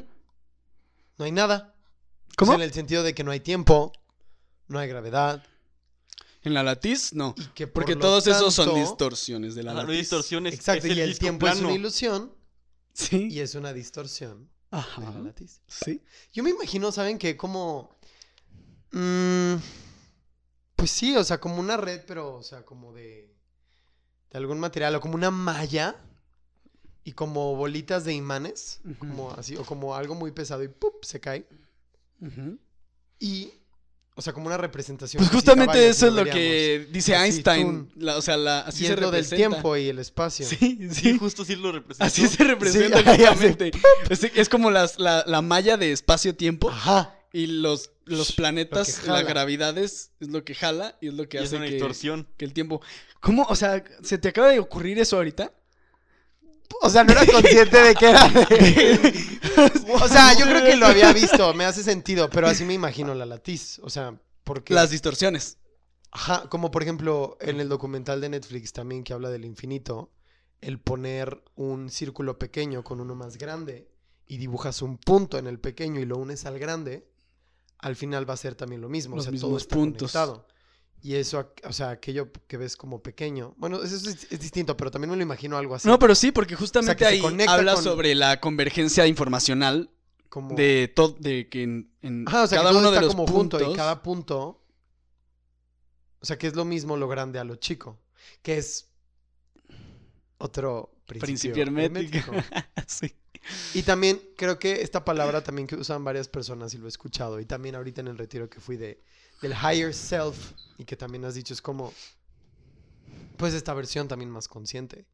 Más... Ahora vamos a hablar sobre la conciencia, el observador. En, en, en el... En, vamos, antes de llegar a eso, o sea, Jacobo Greenberg en la teoría sintérgica habla sobre varios modelos religiosos y como metafísicos que convergen o están de acuerdo con la teoría sintérgica.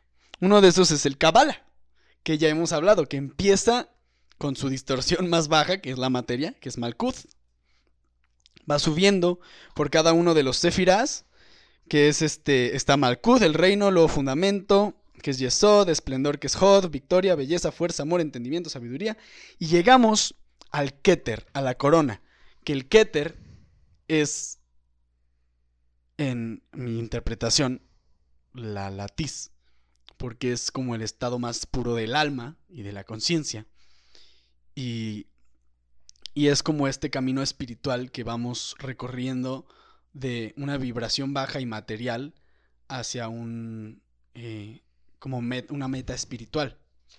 También está el modelo teosófico de Madame Blavatsky, que él habla, que ella habla sobre eh, diferentes cuerpos que tenemos y cada uno relacionado con un nivel de la conciencia. Está el físico, el etérico, el astral, el mental, el espiritual, el cósmico y el nirvánico.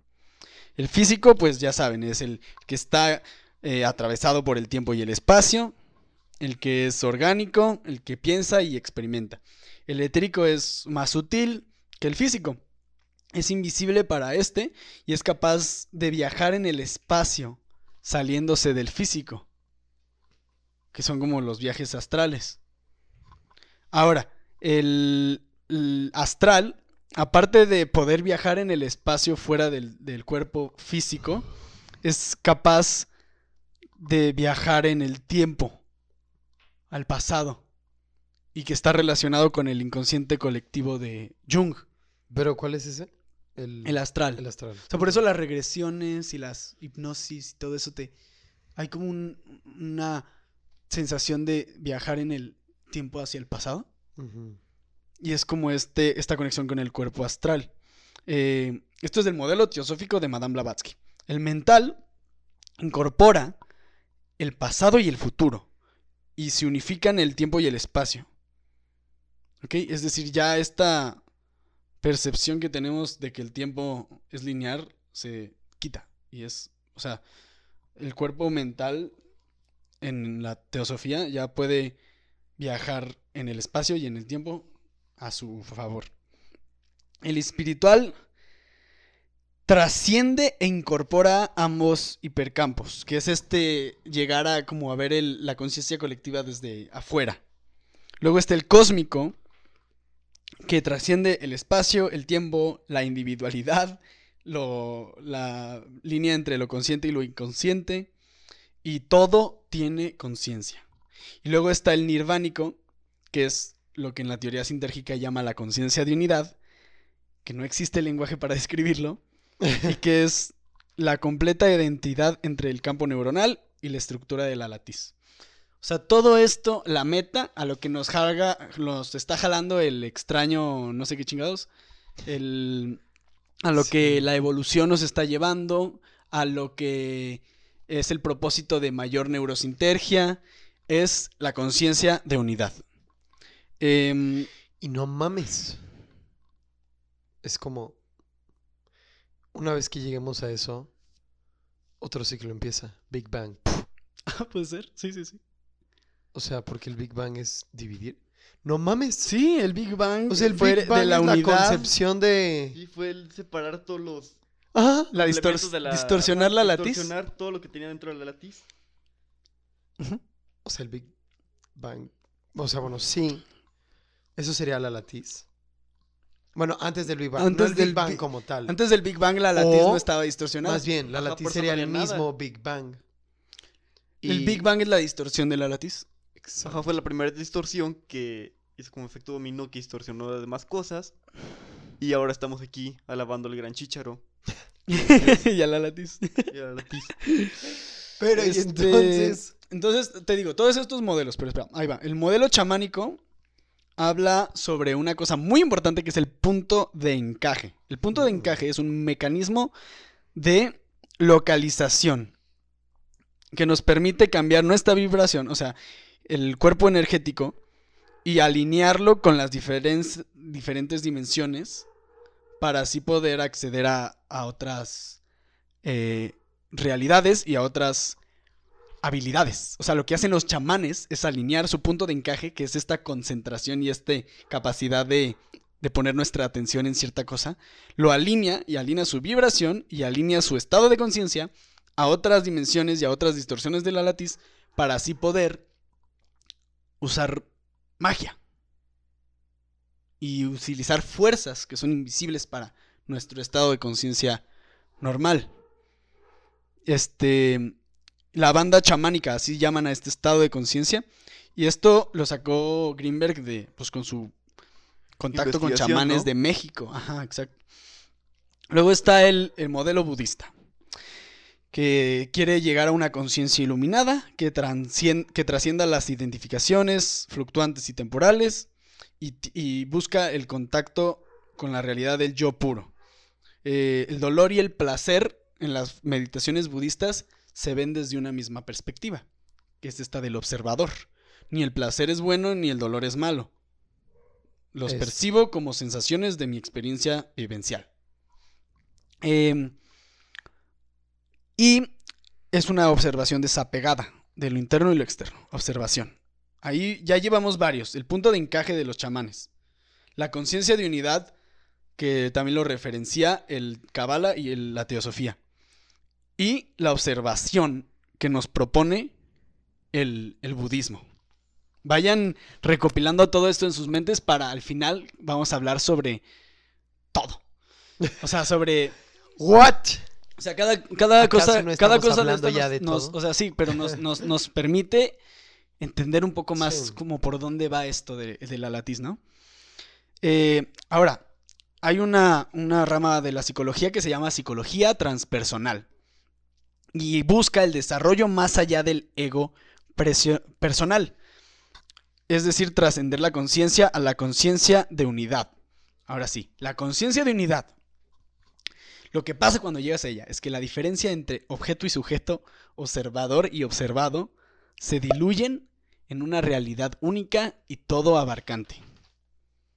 ¿Ok? O sea, ahorita sí hay diferenciación y hay un, un sesgo de conciencia entre lo que observamos, Sí. lo que experimentamos, lo que es el objeto y lo que soy yo.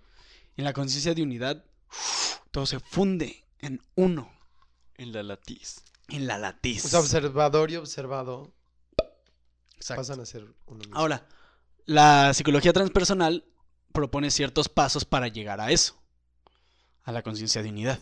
Mm. Y ahí van. Mm. Eh, ajá, el ser humano fragmenta y limita la conciencia con fronteras de, de separación, ¿no? Eh, el ideal del yo es una identificación limitadora.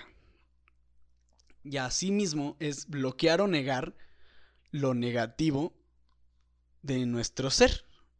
Lo reprimido, lo traumático, lo que no nos gusta de nosotros, lo que decimos de que ese no soy yo.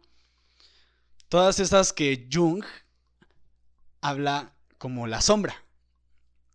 O sea, la están dos como dos partes de nosotros en esta interacción social, ¿no? Está la máscara, que es lo aceptado que mostramos al público, y la sombra, que es lo que rechazamos y reprimimos.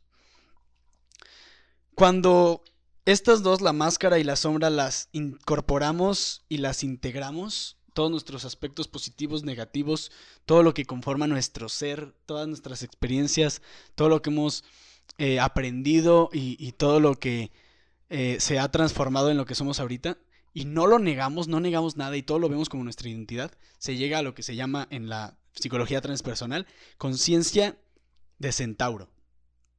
Pero aquí en la conciencia de centauro todavía hay una diferenciación entre el yo y el otro. Entonces, después de esto, es Mm. una integración de las experiencias del ser humano. Aquí ya entramos y empezamos una integración de lo ajeno a nosotros como parte de nosotros. Y así se llama, se llega a la conciencia hijo del hombre. Después de esto, se incorpora además todo el cosmos como parte de nuestra identidad. O sea, yo no soy solo yo y lo que acabo de integrar de mí que, que negaba. Soy aparte la experiencia y todo esto de todos los seres humanos y además de todo el cosmos. Y se llega a la conciencia cósmica. Y la conciencia de unidad es cuando dejan de existir denominaciones e identidades parciales.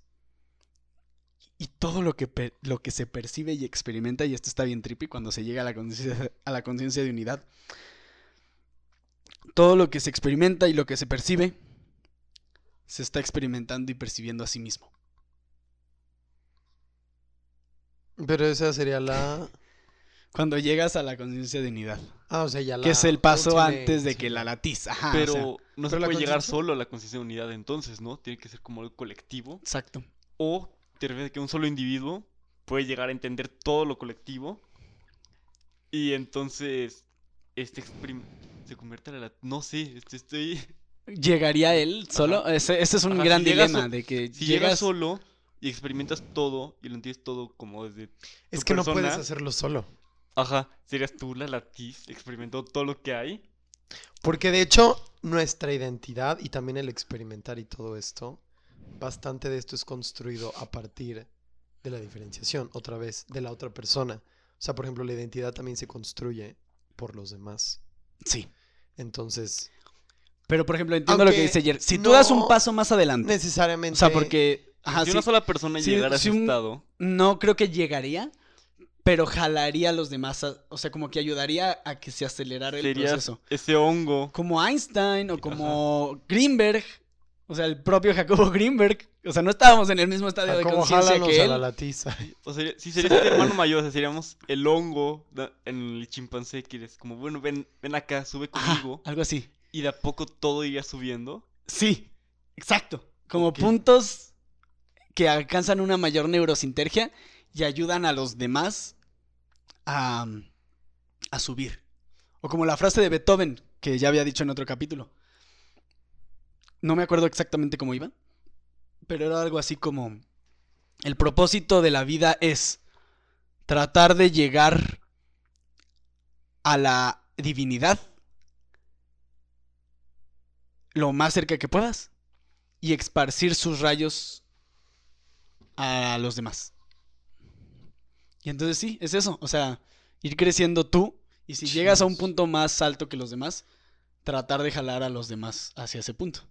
Y así poco a poco nos vamos entre todos yendo hacia la evolución que, que se supone que es la que el extraño es atractor. que sabes que, aunado a esto y también de lo, de lo que vi, que justo esta cuestión de que lo que hay dentro, lo que está dentro de ti, lo interno, es un reflejo de lo externo. Por eso vuelvo a lo mismo, o sea, de que no puedes ir sin los demás. O sea, porque como tú...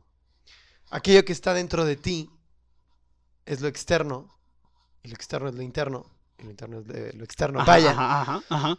eh, hay, hay causalidades. O sea, lo que está afuera causa adentro y lo que está adentro causa, Causa afuera. afuera. Entonces está otra vez esta conexión muy estrecha Claro. y creo que pues no lo puedes hacer.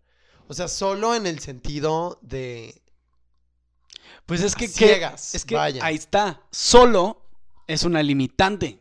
Solo es el ego, solo es el yo. exacto. Pero no Tienes somos que solos. ir más allá de No eso. somos solos, somos parte del todo y somos parte de la latiz y somos un- una célula de, de un sistema eh, que es todo el cosmos, todo lo que existe.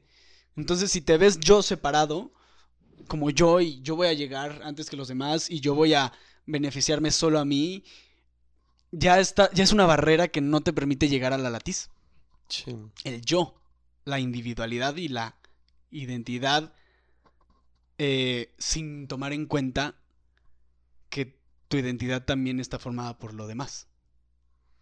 Y Qué cabrón, en una lucha tan constante en el mundo actual de egos y de individualidad. Y ¿Qué que dice el capitalismo? El sistema Ajá, sí, sí, sí. promueve la individualidad. Ajá, ajá. The opposite. Sí, sí, sí, sí, sí. Y, y aparte la promueve de una manera material. Es decir, de una vibración bajísima. Sí. O sea, Las metas que nos pintan, que es a lo que debemos de llegar, es a una individualidad en la que te beneficias por medio del dinero y de las cosas. Dime qué más alejado de la latiz está eso. ¿No? Es como tú solito con cosas, en vez de ser como parte de esta conciencia de nosotros. Colectiva. Ajá. Ajá. Y trabajar tú mediante tu individualidad hacia una mejora colectiva. Sí. y no una mejora material. Lo que le decía Fercho, ahorita yo creo que estamos en una etapa eh, tecnológica en la que está combinada la curiosidad de entender cómo funciona la realidad y la necesidad de cubrir nuestras necesidades básicas de supervivencia. Pero ahorita, en la que las desigualdades y, la política y todo eh, tiene a gran parte de la población eh, viviendo de forma precaria, sin cumplir sus necesidades básicas, es claramente un sistema que no funciona porque no permite que todos lleguemos a tener cubiertas nuestras necesidades básicas y por lo tanto llegar a ese punto de la latiz en el que nos preguntamos, ok, ¿qué sigue? No. Así como la conciencia dijo, "Ah, pues ya sé cómo sobrevivir, ahora me toca saltar a cómo entiendo mi realidad y cómo me experimento a mí misma. O sea, igual que estamos llenos de tantos estímulos y tantas cosas que no hay momento para, para la evolución. Exacto.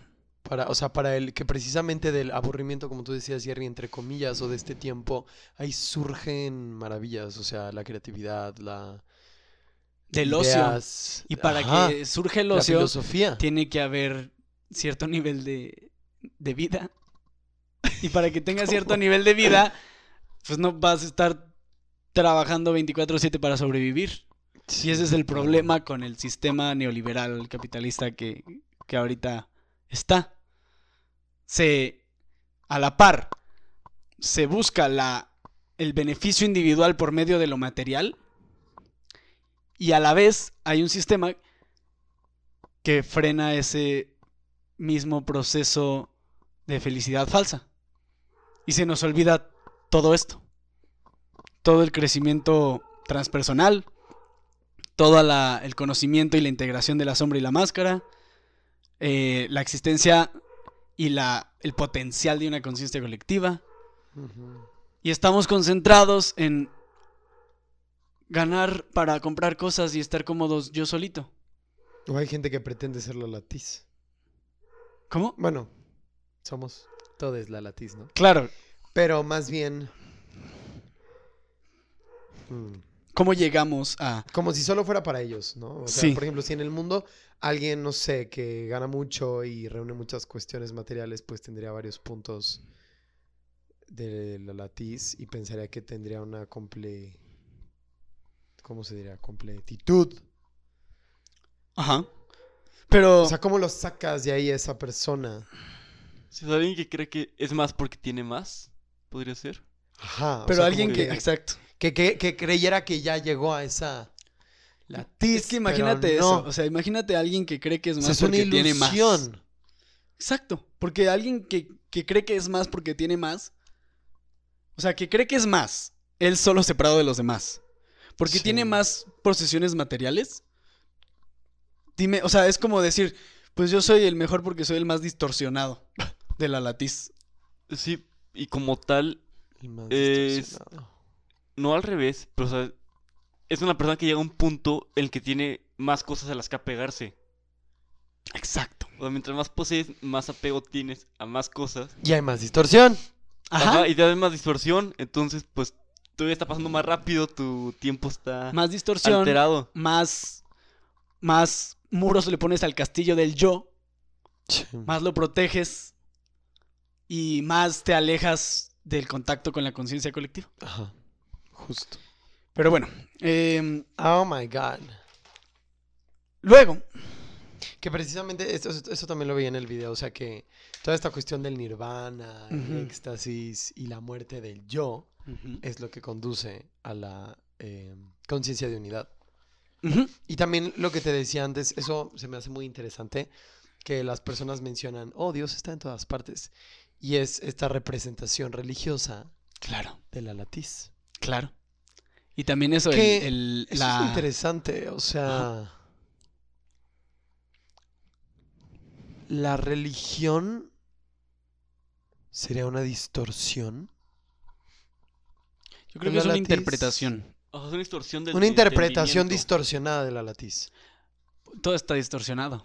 Porque todo está atravesado también por nosotros. Sí. Y eso lo hace. Pero es que la religión... eh, es que la religión institucionalizada varias, o y como muchas, muchas, históricamente muchas. nos ha mostrado, es como si yo tomara ahorita todo esto y te dijera, no cualquiera puede llegar a la conciencia de unidad y si quieres llegar, haz lo que yo te digo y págame. Sí. Pero una religión que no, o sea, sí, o sea, quitando la parte de institución, o sea, de todas las religiones que hay, pues serían... Pues el budismo. Todas en sí es su interpretación de la latiz la porque... forma- es un sesgo. Ajá, pero precisamente como es, o sea, en- es una interpretación distorsionada, vaya. Ajá. Sí, sí, sí. Pues o sea, es- es una distorsionada en el interpretación. sentido O sea, es que tiene unos lentes. Sí. Vaya, o sea, como este sesgo. Y no que por eso la demerite. Para nada. Por eso Jacobo Greenberg hace referencia a esto, al modelo chamánico, a la teosofía, a, la, a la magia, al, al budismo. Y muchas cosas tienen que ver también con los modelos abrámicos, que son los monoteístas que nos impusieron.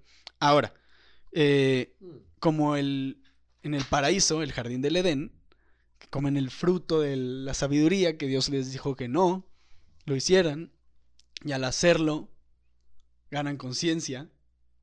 Y el ganar conciencia es como este destierro del paraíso que era la latiz. En el que todo Pero era perfecto. Dios no era entonces la latiz. Bueno, sí, lo En el- así. Después sí. Bueno, eso es Dios, entre comillas. En, algunos libros sí. Recuerda que la Biblia está compuesta de muchos libros y, y es un Dios muy diferente. Sí. Y que igual está interpretado por distintos autores. Exacto. En el del paraíso era como un pensamiento opresor, digamos. O quizá era una parte de la latiz que no quería ser fragmentada. La latiz es. Imagínate. No, el lado oscuro de la latiz. Pues, Ese será otro todo capítulo. tiene... La tiene oscuridad también. Que interpretamos como oscura. Sí, es Porque el por qué no querer fragmentarse es malo o es oscuro. Es exacto. simplemente un pensamiento. Y estamos Sí. interpretando un sesgo desde nuestro sesgo aparte. Estamos dándole Ya mucha sé. información. No. Pero bueno, ahora explotar mi mente. regresemos, vamos a la pregunta, ¿por qué yo no puedo mirar un chícharo y conocer los secretos del cosmos? Por el factor de direccionalidad.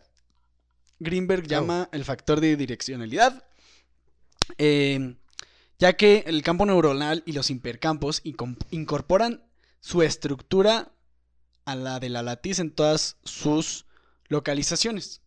Pero ahora, si somos parte de la latiz, ¿por qué la experiencia es localizable dentro de la latiz? ¿Por qué yo puedo decir que Europa está allá y aquí es México y mi mano está aquí y tú estás allá? O sea, ¿cómo tengo esta habilidad de separar los fragmentos de la latiz y de localizarlos? Esto es gracias ¿Conciencia? a que hay un factor de direccionalidad. Y ese factor de direccionalidad se debe a que tenemos un mecanismo de atención focalizada. Es decir, nuestra atención está diseñada para no explotar en el todo. O sea, ¿sabes? O sea, imagínate que le pudieras poner atención a absolutamente todo. Te quedas así. Ay, ¿qué está pasando? O sea, Porque que no tenemos la capacidad de de- hacerlo. Todo no, porque no al tenemos mismo la tiempo. capacidad de decodificarlo todavía. Exacto. Estamos cada vez poniéndole atención a más cosas. Que es lo que es la evolución. Ten- porque tenemos la mayor capacidad de sintergia. Que si entre más sería menos. Exacto. Y no llegarías a ningún lado. Por lo tanto, Es como el ejemplo de la montaña, ¿no? Que si te acercas a la montaña ves Exacto, todos los detalles, ajá. pero solo puedes ver la montaña. Y si te alejas más, ves como todo el panorama. Pero si te alejas un chingo más, te vuelves loco, no podrías ver, imagínate desde la luna, no puedes ver la montaña ni siquiera. O sea, si percibes todo, no podrías percibir Exacto. nada. pero este mecanismo de Es focalización la luz. es lo que en el modelo chamánico ya vimos es el punto de encaje. La capacidad de cambiar nuestra atención, que también es vibración, para que sea coherente con otras dimensiones y así poder entenderlas. Y esto está todavía más trippy. Porque a partir de la focalización, de la meditación autoalusiva y de estas técnicas que Greenberg explica con sus experimentos de telepatía, con sus experimentos probando la conciencia colectiva, eh, la magia de los chamanes, habla sobre ciertas aplicaciones prácticas de lo que llegar a cierto contacto con la latiz nos permitiría. Y me suena un poco a por qué lo desaparecerían. Si nosotros tenemos la capacidad de, Crear algo de la nada.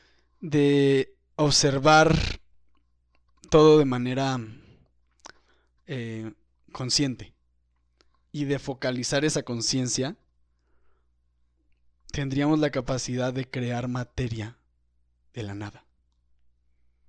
Tendríamos la capacidad de crear una fuente de energía infinita y autosustentable.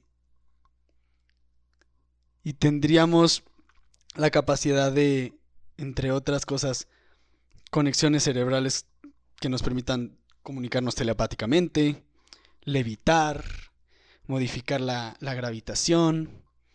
Este. Ahora imagínense eso en un mundo de desabasto, en un mundo de pobreza, en un mundo de insuficiencia. Sustentable, infinito, todo impulsado por la capacidad de focalizar la conciencia y a partir de eso manejar la materia y la energía. Pues eso estaría chido, ¿no? Claro, pero a quién no le conviene. Creo que le conviene a todos. Porque así seas, no sé, emprendedor malvado del gobierno. en Ajá, momentos, Sí, sí, sí. Pues tú también quisieras tener cosas infinitas. Claro, le conviene a todos, Pero. pero sí, pero en le conviene a todos si lo ves desde lejos y desde afuera. Si lo ves desde cerca es, no, pues qué chingón, yo soy la Central Federal de Electricidad y me pagan por tener luz, y yo soy la del agua y me pagan por tener agua y, ¿sabes? O sea, como que a la ¿cómo privatización de los servicios básicos No le conviene. no le conviene. Va a estar como la ley, los de Avatar, pero Avatar no monos azules. Así moviendo los elementos. Pero esa es mi duda. ¿De dónde sale esta conclusión de que puedes materializar algo Como hacia Pachita. ¿Te acuerdas? además de eso? Ok.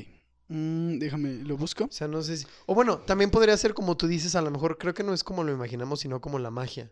En el sentido de la manifestación, visualización. Que haces algo y como que luego, ¡pum!, sucede, lo materializas. ¿no? Claro.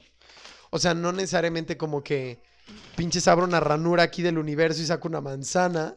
Que bueno, creo que también él Es dice que algo teori- así. o sea, teóricamente, y si nos vamos ya a un contacto con la latiz, no sería descabellado. Podría abrir Sí, aquí. porque la si todo está ocurriendo, justo con la película, de que todo en todas partes al mismo tiempo, Ajá. y nosotros estamos en un punto en el tiempo, sería únicamente alcanzarlo, que está ocurriendo aquí mismo, pero en otro momento, que está ocurriendo en este momento, pero en otro lugar. O sea, Ujú. sería como el O yo ahorita, todo eso. la conciencia me permite agarrar un papel, no sé, y hacer un origami. ¿No? Ok. Y ya lo transformé en una forma. Un ganso. Ahora imagínate tener un nivel de conciencia que te permita agarrar átom- átomos y ponerlos como tú quieras y crear de la nada un objeto. O sea, digo, eso ya sería. Ahorita lo vemos como no mames, pues claro que no. Pero en, en un punto más cercano a la latiz, ¿por qué no? ¿No? Pues sí. Se podría, por ejemplo, ¿has visto que el mercurio y el oro son muy cercanos eh, en cuanto a sus campos de valencia, energías y esas cosas que no entiendo? Ni yo. Ni yo, ni yo. no- Ajá, Pues de que lo que sé es que, por ejemplo, tienen los capas con diferentes cantidades de electrones y Ok, de ese número sí. atómico, ese tipo. Lo que se puede hacer es que al mercurio se le pueden quitar dos electrones y se convierte en oro. O sea, lo único que diferencia un átomo del otro son las madres estas raras que no entiendo que flotan alrededor. ok. Entonces imagínate... O sea, electrones de Valencia. que, ajá, los electrones de Valencia Creo, son no los sé. que... sí, tienen que ver, pues son los de Valencia, son los más exteriores. Y luego hay otros más adentro y Sí, más adentro y más... Sí, sí. Imagínate que, sí, como tú dices, de que podemos tomar estos, estos carbonos y oxígenos que tengo en mi mano flotando invisibles. Y era como, quiero un pastel de chocolate. ¿Cómo se compone un pastel de chocolate? Ah, pues necesito más carbonos, con estos hidrógenos, con no sé qué. A la de lluvia de hamburguesas. Ajá, y juntarlo todo. Y como la full de femme de feu, Ajá. La Tener- Tener... ajá, tener mi pastel de chocolate en la mano porque lo construí. Exacto. Pues creo que es lo que ya pasa, que es lo que tú dices, la magia. Pero es un proceso más Más largo. largo. Y es que ahí va. Vamos al, al ejercicio que Jerry explicó al Pero igual les convendría, por ejemplo, si a eso llegan los que privatizan o los que comercializan ciertos bienes, cosas, pues también les iría mejor a ellos porque podrían producir en masa. Si ¿O llegan quién a ellos, quiere sí, pero consumir en masa tú si puedas tú pero es que no creo, sí, claro, o sea, no nosotros, pero aún así siento que ellos, aunque quisieran llegar, no podrían por lo que están haciendo. Sí, porque están apegados a lo material y al yo. Exacto. Sí, está cabrón. So they're- sea, igual ¿No y Jerry, al llegar a ese nivel y a esa capacidad, ya no pensaría en que él quiere un pastel de chocolate. Porque no, y yo sí no quiero quiere nada. Quizás simplemente desaparecerías tu capacidad de tener hambre. Ya no tendrías que No sé, no sé, pero bueno. Este, Hola, observador. O sea, todo esto con la capacidad de observar y de atención. Ahora, para medir un poco la magnitud, y esto es especulación, no es como una cosa 100% probada, pero el ejercicio que dice Jerry de las dos ranuras, eh, imagínate que mm, tienes un cartón con dos Mm. ranuras. Si tú aleatoriamente pones una pared atrás y aleatoriamente lanzas partículas, que por ejemplo, imagínate que son gochas, o sea, bolitas de pintura, aleatoriamente, pues la mayoría de las gochas va a pegar en, en el cartón que tiene las dos ranuras, pero las que pasen por la ranura van a crear en la parte de atrás como dos, dos, líneas. dos líneas, dos montículos de pintura. Ahora, ¿Cómo? si lo que lanzas, Si es una pared, tiene dos hoyos y tú disparas. hay una pared, Y hay unas que van a salir por ahí. Hay una pared y entre la pared y la pistola de pintura hay un cartón con dos líneas. Si tú le disparas al cartón, la mayoría va a pegar en el cartón, pero las Ah, pocas que pasen por las líneas van a pintar en la pared de atrás Sí, las líneas. Si lo que lanzas no son partículas, sino ondas, por ejemplo, si lo pones en un, en un lago y pones la pared tiene como, no sé, algo que pinta la presión y no el golpe de la partícula, sino la presión. Si tú lanzas ondas, por esas dos ranudas van a salir otras dos ondas y se van a ir cruzando y los puntos en los que se cruzan las ondas van a causar mayor presión y lo que va a hacer es que en lugar de dos líneas vas a tener varias líneas ¿En el cartón? en la pared de atrás. pared. ¿Y por qué tendrías varias líneas? Porque la- lo que hace las ondas es que se expanden y van creando puntos de presión. Y si esos puntos de presión se juntan con los de la otra, con las ondas de la otra ranura, se van creando intersecciones y esas intersecciones crean las líneas, que es donde hay más presión. Pero todo esto es porque los científicos dijeron, las partículas se comportan así, las ondas se comportan así. Hicieron este experimento con electrones y lanzaron a las dos ranuras electrones. Mm. Lo hicieron y vieron la pared, por así decirlo, y dijeron, ah, pues los electrones se comportan como ondas. Ahora, vamos a observarlo, vamos a poner un sen- sensor que observa la actividad de los electrones al ser lanzados. Cuando los observaban, los electrones se comportaban como partículas. Ok. Pero era con lo que lo medían, ¿no? Si lo que mide son partículas, pues lo iban a ver como partículas. no, no, no. No, Era electrones. un sensor que observaba cómo se comportaban. Al no observarlo se comportaban como ondas y al observarlo se comportaban como partículas. Es decir, tiene, o sea, como si la realidad se colapsara al momento de observarla. Sí. Las ondas es como una un potencial. La partícula es algo concreto. Y al, Sí, obs- se- al observarlo se condensa. Exacto. Sí, se condensa. A nivel microcosmos, macrocosmos, si tú haces eh, esto, imagínate, ¿no? O sea, lo que habíamos platicado antes del podcast de la visualización, la ley de la atracción, la manifestación. Lo que estás haciendo tú es visualizar en el tiempo. eh, tú tienes el presente y el presente tiene un gran, eh, como una gran cantidad de certeza, ¿no? Porque tú sabes lo que ahorita está pasando. Cuando te vas al pasado esa certeza se desvanece y cuando te vas al futuro esa cer- certeza se desvanece. Y lo que hay es un montón de posibilidades y un montón de potencial. Para llegar al potencial que tú quieres. Ah, hablando de mecánica cuántica, imagínate que ponerle atención y concentrarte en el futuro deseado es como observarlo. Y si tú lo observas, Se hace. van, va colapsando la realidad como partícula y no como onda. Sí. Va eliminando las otras posibilidades. ¿No? Sí, I get it. I get you. Más o menos.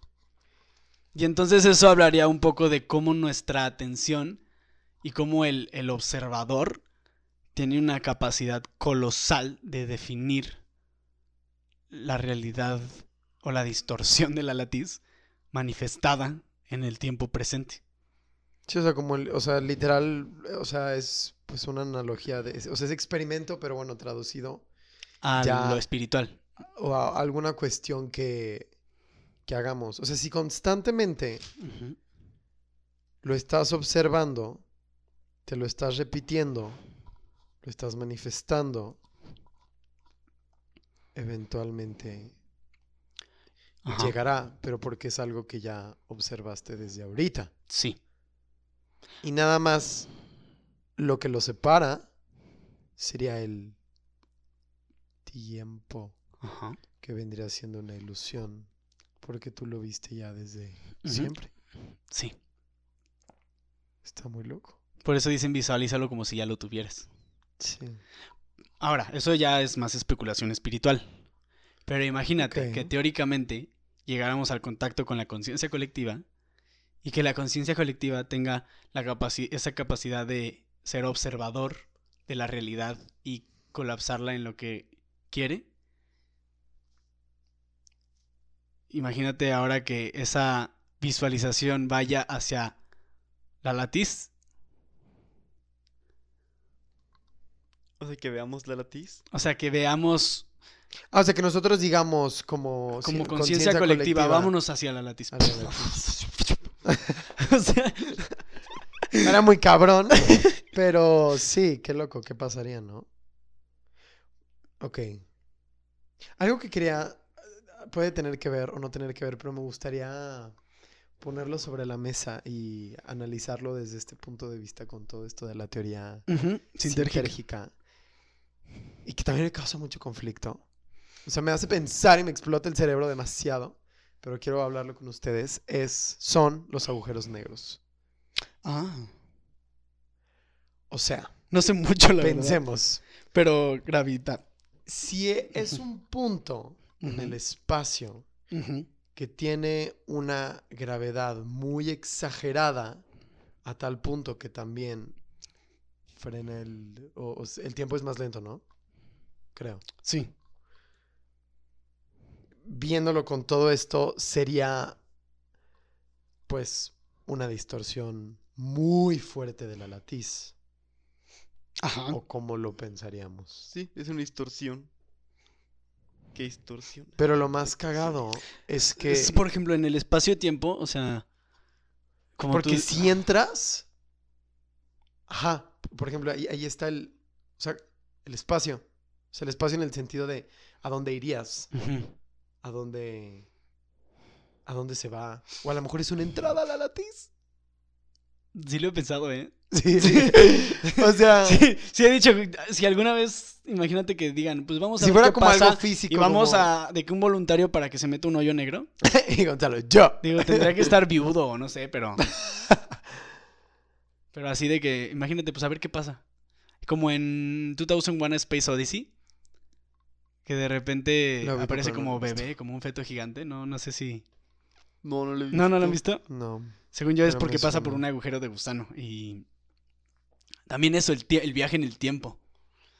Se supone, o aquí dice que, que en la teoría sintérgica que los taquiones, que es una partícula capaz de viajar Mm. al pasado. O sea, no, no sé bien cómo funciona. Nos tendríamos que meter más en eso, pero O a lo mejor es tanta gravedad que precisamente por ahí se podría dar un viaje en el tiempo, ¿no? Jala tanto, vas o tan atrás o tan adelante, porque te jala. O sea, esa gravedad está apuntando hacia un lado y si estás en el aquí y en el ahora, eso te empuja, o sea, se, se genera una distorsión. ¿Qué tal si el viaje en el tiempo es como dice Jerry, nada más como manipular la relatividad? Mira, di tu ejercicio mental del... Al de la luz. Ajá. Mm. Que.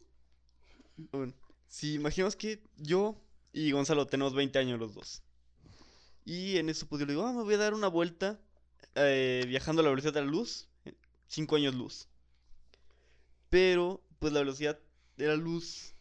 O sea, si yo viajo 5 años a la velocidad de la luz y regreso aquí con Gonzalo, después de mis 5 años de viaje, viajando a la velocidad de la luz, yo tendría 25 años y Gonzalo tendría como 65. Porque el tiempo pasa diferente cuando estás viajando a velocidad de la luz. O sea, sería únicamente los 5 años que estoy moviéndome. Ujú. Pero realmente, pues me alejaría pues de todo. Pero, por ejemplo, si viajas a la todo. velocidad de la luz, ¿sí envejecerías? O sea, sí pasaría el tiempo para ti porque el tiempo surge a partir de la velocidad de la luz. Es que entonces no Por eso podríamos serían viajar. 5 Bueno, es una años. suposición. Estamos marcando 5 años. Cinco años de la ese Tierra. tiempo. Touché, 5 años de lo que, como dijiste, que Einstein dice que se mide a partir del observador. El observador. sí. Pero para mí a lo mejor no pasa ni un año. Eso está peor porque para mí no pasó ni un año. Yo tengo 20 y tú ¿O tienes nada? 65. Ajá. Por eso no pasó nada. O sea, no. Que así lo medimos, que eso también es relativo. O sea, también cambia en cada planeta, por ejemplo. Por ejemplo, eso, en Interestelar lo que pasó es que el planeta donde fueron en Interestelar estaba muy cerca de un hoyo negro. Por lo tanto, la Sí. fuerza gravitacional era mucho mayor, el tiempo pasaba mucho más lento y en la Tierra una hora eran siete años. Una hora en el planeta de Interestelar, en la Tierra eran siete años. Y pues ahí el tiempo es relativo y el güey podría haber regresado a la Tierra y, y decir, no, pues viajé al futuro, pero pues no. O sea, perdiste ese tiempo. Imagínate que te vas a la- Mercurio, que está más cerca del Sol. Ajá. Entonces, ¿qué pasa con Mercurio? Gira más rápido alrededor de del Sol. O sea, que Sol, el tiempo, o sea, un año ya, a lo mejor tú das seis meses. Sí, sería O sea que-. Y si te vas a Plutón, Por la distancia. por cómo se mueve más lento, por la tracción de el la gravedad, movimiento. el tiempo, o sea, en teoría, deberíamos de envejecer. Así como pasa en, en Interestelar. ¿Interestelar? Pero como tal, creo que tenemos como un reloj genético. También eso, ¿no? O sea, la Ajá. materia cómo reacciona a este cambio de tiempo. O sea, según yo, así te vayas a la luna, te vayas a Plutón, nosotros envejecemos siempre a la misma constante. lo que cambia es desde donde lo observas. Ajá, ¿desde dónde lo observas? Pues no sería, no, o sea, sí depende de dónde pones la materia, ¿no? Sí. O sea, pero O luego. nosotros. O sea, tú. Sí, o sea, tú vete de planeta en planeta solo y no, nadie existe más que tú. Y pues vale madres, tú envejeces como. Pero aquí es cuando lo pones en contraste con otra persona, que es cuando se observa conscientemente esto, es cuando dices, no mames, tú envejeciste 50 años y yo 5. Esa es la observación, como estar consciente de los cambios en uno mismo y su alrededor. ¿Puede ser? ¿Sí? ¿No? La observación. O sea. ¡Qué loco! Muy loco. Qué loco lo loco. ¡Qué loco, lo loco! Pero bueno. Y por ejemplo, entonces la velocidad de la luz, ¿cómo viajaría en un agujero negro? El agujero negro sí llega a absorber la luz. Por eso Sí. es negro. Entonces, No sé cómo funciona. sí sería tal vez una entrada a la latiz porque si es tanta la gravedad que hay y que puede ir a la misma velocidad de la Mm. luz, Entonces adentro no hay nada. Que es. la Oh, latiz. a lo mejor es como. Sí, puede ser una entrada a la latiz. Ajá, o a lo mejor es simplemente como un corrector de imperfecciones, ¿sabes? Que dentro de ahí no encuentras imperfecciones, eh, sería solo La latiz. latiz. Pero entonces Pero está muy sería loco. como el llegar por la puerta de atrás. No sé si me explico. O sea, si es tanta la distorsión, llegarías a lo contrario de la distorsión, que es como la, Ajá. la falta de distorsión. Exacto. Sí, es la Sí. conciliación de la paradoja. Sí, Y de que el todo es un lado de una misma Es moneda. que si lo piensas bien, o sea, todo el universo, El agujero negro todo está sin cabrón. rayar, pues yo lo veo como está todo lleno de distorsiones y sería un punto disto- tan distorsionado que es como un disco rayado. No se puede escuchar porque es una área lisa. No mames, se me ocurrió algo. Ya ves que dijiste de que qué pasa si llegas tú como individuo a la latiz, Ajá. pues no te irías, o sea, llevarías a todos a la latiz instantáneamente o más bien serías como un punto que jale. ¿Qué tal si los hoyos negros son planetas con campos, hipercampos que llegaron a tal nivel de Mm. neurosintergia, muy acercado a la latiz, pero que todavía no logramos en- en conjunto eso? Creo que podrías... Y el extractor, el, el extractor, el atractor extraño del futuro ideal del hipercampo tiene cierto como torre de control en los hoyos negros. no sé No, si se... Lo que tú dices de que Ajá. jala... O sea, porque ¿qué- has visto que cada vez que entra materia a un, hoyo negro, este crece porque se alimenta. O sea, esa materia es una imperfección que llegó al estado de perfección, entonces jala más, entonces crece el agujero negro, ajá. y crece, y crece. Pues sería la latiz y entonces ahí Pero no es la crecería latiz. tanto, no, y otra vez Big Bang, Exacto. O, o no es la latiz, te digo, puede ser esto de ¿no? un, un- un hipercampo que logró este estado a la latiz y que igual y desde ese hoyo negro nos está diciendo, hagan esto para que todos seamos hoyos negros y todos seamos... Que se supone que todas las estrellas, o bueno, planetas, Ah, o sea, tienden a... O sea, cuando mueren, Ajá. Son hoyos estrellas. negros, ¿no? Ajá, no algunas. O no. Dependiendo del tipo de estrella, te conviertes en supernova, explotas a la verga y ya. O sea, tipo la Tierra. O, Es un planeta. no, la Tierra no, el Sol de... ¿Y qué son las nuestro Sol, estrellas luz? por Vea, ejemplo, nuestro Sol Entonces, si las se va a estrellas son convertir en una luz, gigante roja, que es que va a empezar a quemar más combustible, más Ujú. hidrógeno, chingaderas químicas raras. Ajá. Sí, pero- Necesitamos a un físico. Ajá, ahí, necesitamos a alguien que sepa de matemático física, aquí. Siento con que nosotros. no Como crece la pasaría nada, no estrella- le tengo miedo a la muerte. Y luego se comprime y es un hoyo negro. Se comprime y hace no un hoyo sé, negro. siento que no podemos explicar nada de los hoyos negros ahorita. Pero Pues también es como el espacio, si hay varios puntos de luz, es la latiz. ¿Y ¿Qué tal si los hoyos negros al revés no son la latiz, sino Mm. lo más distorsionado? O sea, imagínate Sí, si nosotros nos deterioramos tanto y seguimos con este sistema destructor hasta el punto en el que destruimos nuestro planeta y este se convierte en un hoyo negro. Y es como una... Los planetas no se convierten en hoyos negros. Bueno, no, tiene- o sea, el sol, el sol. Está El jugando sol, nuestra sí. imaginación aquí también. El sol se convierta en, en, No sé. en un hoyo negro. Sí, pero por ejemplo. Y nosotros igual y... el sol moriría. El sol va a morir. Va a morir. El sol ya está muerto. Todo está pasando al mismo tiempo y no lo podemos Tiene percibir. En Sí, este no, no, no sé. La verdad, esto ya sobrepasó mi capacidad neurosintética. Es que Necesitamos a alguien que sepa de física.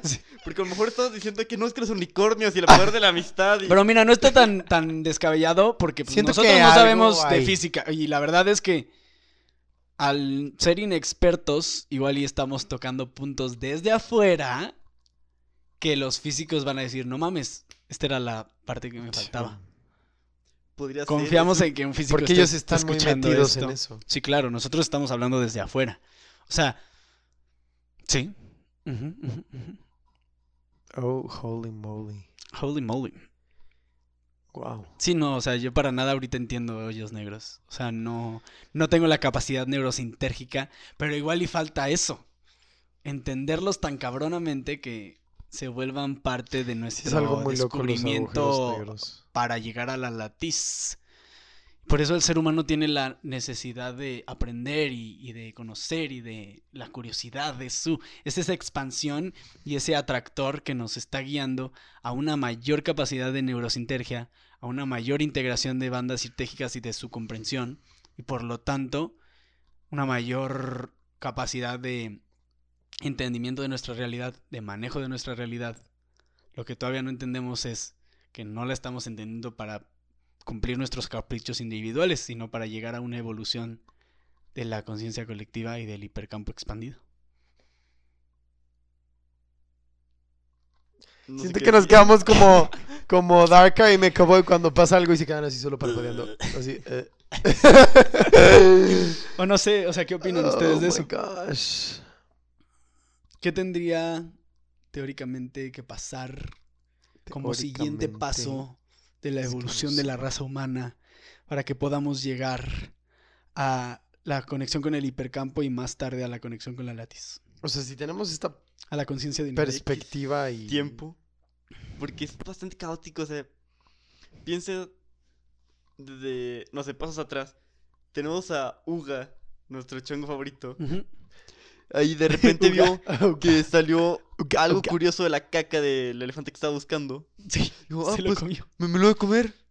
O sea, yo no sé quién para decir que él es el siguiente paso. Porque son cosas bien caóticas, casi aleatorias. Por eso digo que qué tal si vienen los aliens y nos dicen... Ajá, a lo mejor son los aliens o a lo mejor Jacobo Greenberg dice como, logré regresar y aquí está, síganme a la tierra prometida. Jesús. Jesús era el Jacobo Greenberg de su tiempo. Jacobo Pero lo Greenberg- malinterpretaron todo. Porque tiene sentido. Muchas de las cosas que dice Jesús tienen que ver con la latiz. Sí, o sea, Ha- habido varios a maestros. A lo largo de la vida. Sí, claro. Y a lo mejor tenemos que esperar al siguiente maestro, tenemos que esperar a los aliens, tenemos que esperar a los hongos del centro de la Tierra que son más poderosos y la chingada. O que- hongos ignios, así como los de Zelda, de- que son como de lava. Sí, o sea, tenemos que esperar a la siguiente Sí. gran chingadera que nos va a decir, no, es por aquí, síganme. Que oigan, ¿Podríamos pensando- esperar? ¿O podríamos conscientemente ir preparándonos? ajá, y cambiarnos, ¿no? Ajá. Sí, lo que nos queda es esperarlo para no crucificar al La siguiente maestro que llegue. Señor. Es que creo que estamos Ajá. aprendiendo. El pero apocalipsis. probablemente estamos practicando, estamos entrenando a la conciencia. Es como un entrenamiento, una práctica de lo que sea. Y si estamos siendo más conscientes. Ajá, pero igual como que poco a poco. Acuario. Entrenamos, entrenamos, entrenamos, entrenamos, conciencia. Tun, tun, tun. Y pues para allá vamos, ¿no? Sí. Yo quería traer también a la mesa la película de Avatar que amo. Dale. Dale, dale, dale. y yo Con la conexión de Ewa, o sea, me hizo mucho sentido. Y lo que también decía de que desde la religión, o sea, dicen que Dios está en todos lados. Dios, entre comillas, por la o sea, el concepto que te Sí, porque claramente no es un señor blanco que, Sí, que no. dice qué hacer. Espera, ¿no es blanco? Y me gusta mucho, bueno, para mí igual yo creo desde lo personal me hace mucho sentido como que igual, o sea, también como este principio hermético, o sea, como que todo aquello que es muy complejo y muy caótico puede estar en lo muy sencillo y en lo muy simple. Por ejemplo, no sé, o sea, la naturaleza o, o en Avatar, o sea que esta chava que se conecta con todo, que esta teoría que dices que ella es como la, la salvadora, la, La, que... Jesucrista de azul. Y a lo mejor pudiera ser porque ella tiene precisamente un La nivel conexión de con- conciencia. O sea, mi teoría era esa, que, que- elevado. que nació como del Espíritu Santo. Y por eso es como Jesús. O sea, nació de Igua y, Y de hecho... tendría yo- sentido, ¿no? Esta Kini. Sí, Ajá, yo que me- sea como la Jesús. de vi el dato de que en la primera película, cuando están intentando como, mm, pues sí, revivir a la doctora, que suena el tum, tum, que suena como que esa respiración es la que luego ella escucha Y, y siente. Pero igual porque su conciencia está más elevada y la de los demás no. Entonces ella puede ser como esa Jacoba Greenberg de ese Green. planeta Ajá, sí. como para guiar. De, Claro. Oigan, miren. Soy Jacoba Blueberg, porque aquí son azules. bueno, en la, Kiri astro- Jacoba la Blueberg. astrología, la astrología habla un poco sobre esto y esto es más a nivel como religioso quizá. Pero ¿han escuchado de la entrada de la era de Acuario? No. Hay eras astrológicas. Ahorita estoy leyendo un artículo en el Clarín. Lo había escuchado mucho mejor explicado en un podcast, pero pues no tengo esa información ahorita, entonces ahí va. Este.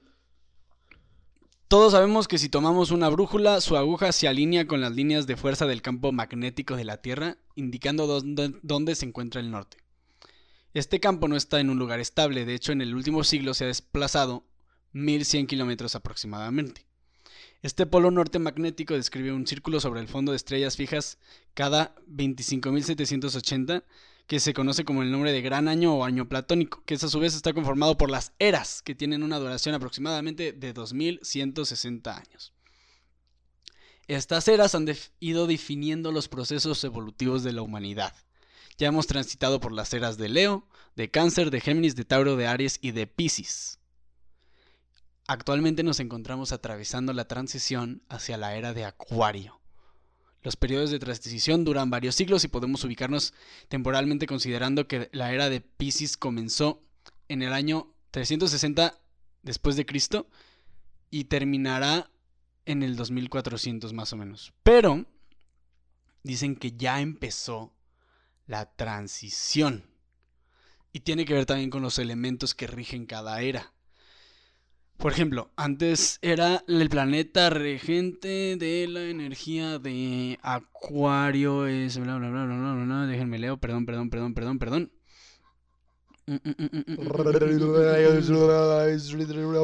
Se ha visto desde la Revolución Industrial hasta la Revolución Francesa. Y la era de Piscis era una era como de tierra, era más material. Y lo que nos estamos acercando ahorita es una era más mental, más intelectual, más consciente. Y casualmente hay fuentes, te digo, las fuentes aquí en el internet son pésimas. Yo, yo vi de un mago que, que platicó en un podcast y lo explicaba perfectamente bien. Pero bueno, dicen que, este, déjame busco bien, déjame busco bien. Pero tiene que ver mucho con cómo el humano ha ido evolucionando. Doctor Apolo también sea- está yendo a la latín. Ella nos va a guiar a la latín. Ella nos va a guiar. Doctora Polo, la siguiente gran maestra que nos va a guiar a todos. Sí, exactamente. Em, Hecho latín cerrada. sí, Ay. la era de Pisces se caracteriza por la individualidad encima de la colectividad. Y la era de Acuario se supone que que en parte también la venida de Cristo empieza, eh, pero ¿Jacobo? ya el colectivo se irá como expandiendo, o sea, tendremos más, más este contacto con, con la conciencia colectiva. Y esto lo digo, digo, te digo, no, ahorita dije la información pésimamente, asquerosamente. Este, pero a nivel astrológico se supone que también hay un cambio fundamental con las energías electromagnéticas y gravitacionales que está provocando un cambio y que la transición fuerte empezó por estos años, desde el 2020 hasta el 2020 y tantos. Y no sé si están ustedes, por su propia observación, percibiendo un cambio de conciencia colectiva. No sé. Yo tampoco. Yo No. pensaría que sí, Ajá. pero. Yo sí. Desde lo que yo. O sea, mi realidad. O sea, por ejemplo, todo el interés, por ejemplo, de los Ah. psicodélicos. O sea, desde el siglo pasado. El interés de los psicodélicos. eh, el cambio de perspectiva de ciencia y religión. O sea, todavía hay mucho camino por recorrer. Pero como que se nota un poco esta inclinación de la evolución hacia la latiz. Como hacia, a lo mejor como hacia el social, que hay mucho revuelo como, no sé, temas de feminismo, derechos humanos, cosas similares. Este. Sí, exacto, que todos estos ya como que, o sea, aparte de una evolución material, buscan tener en paz y como en, en buena convivencia al Sí, como colectivo. unirse a los demás, ¿sabes? Como que se está perdiendo un poco ese individual, individualismo.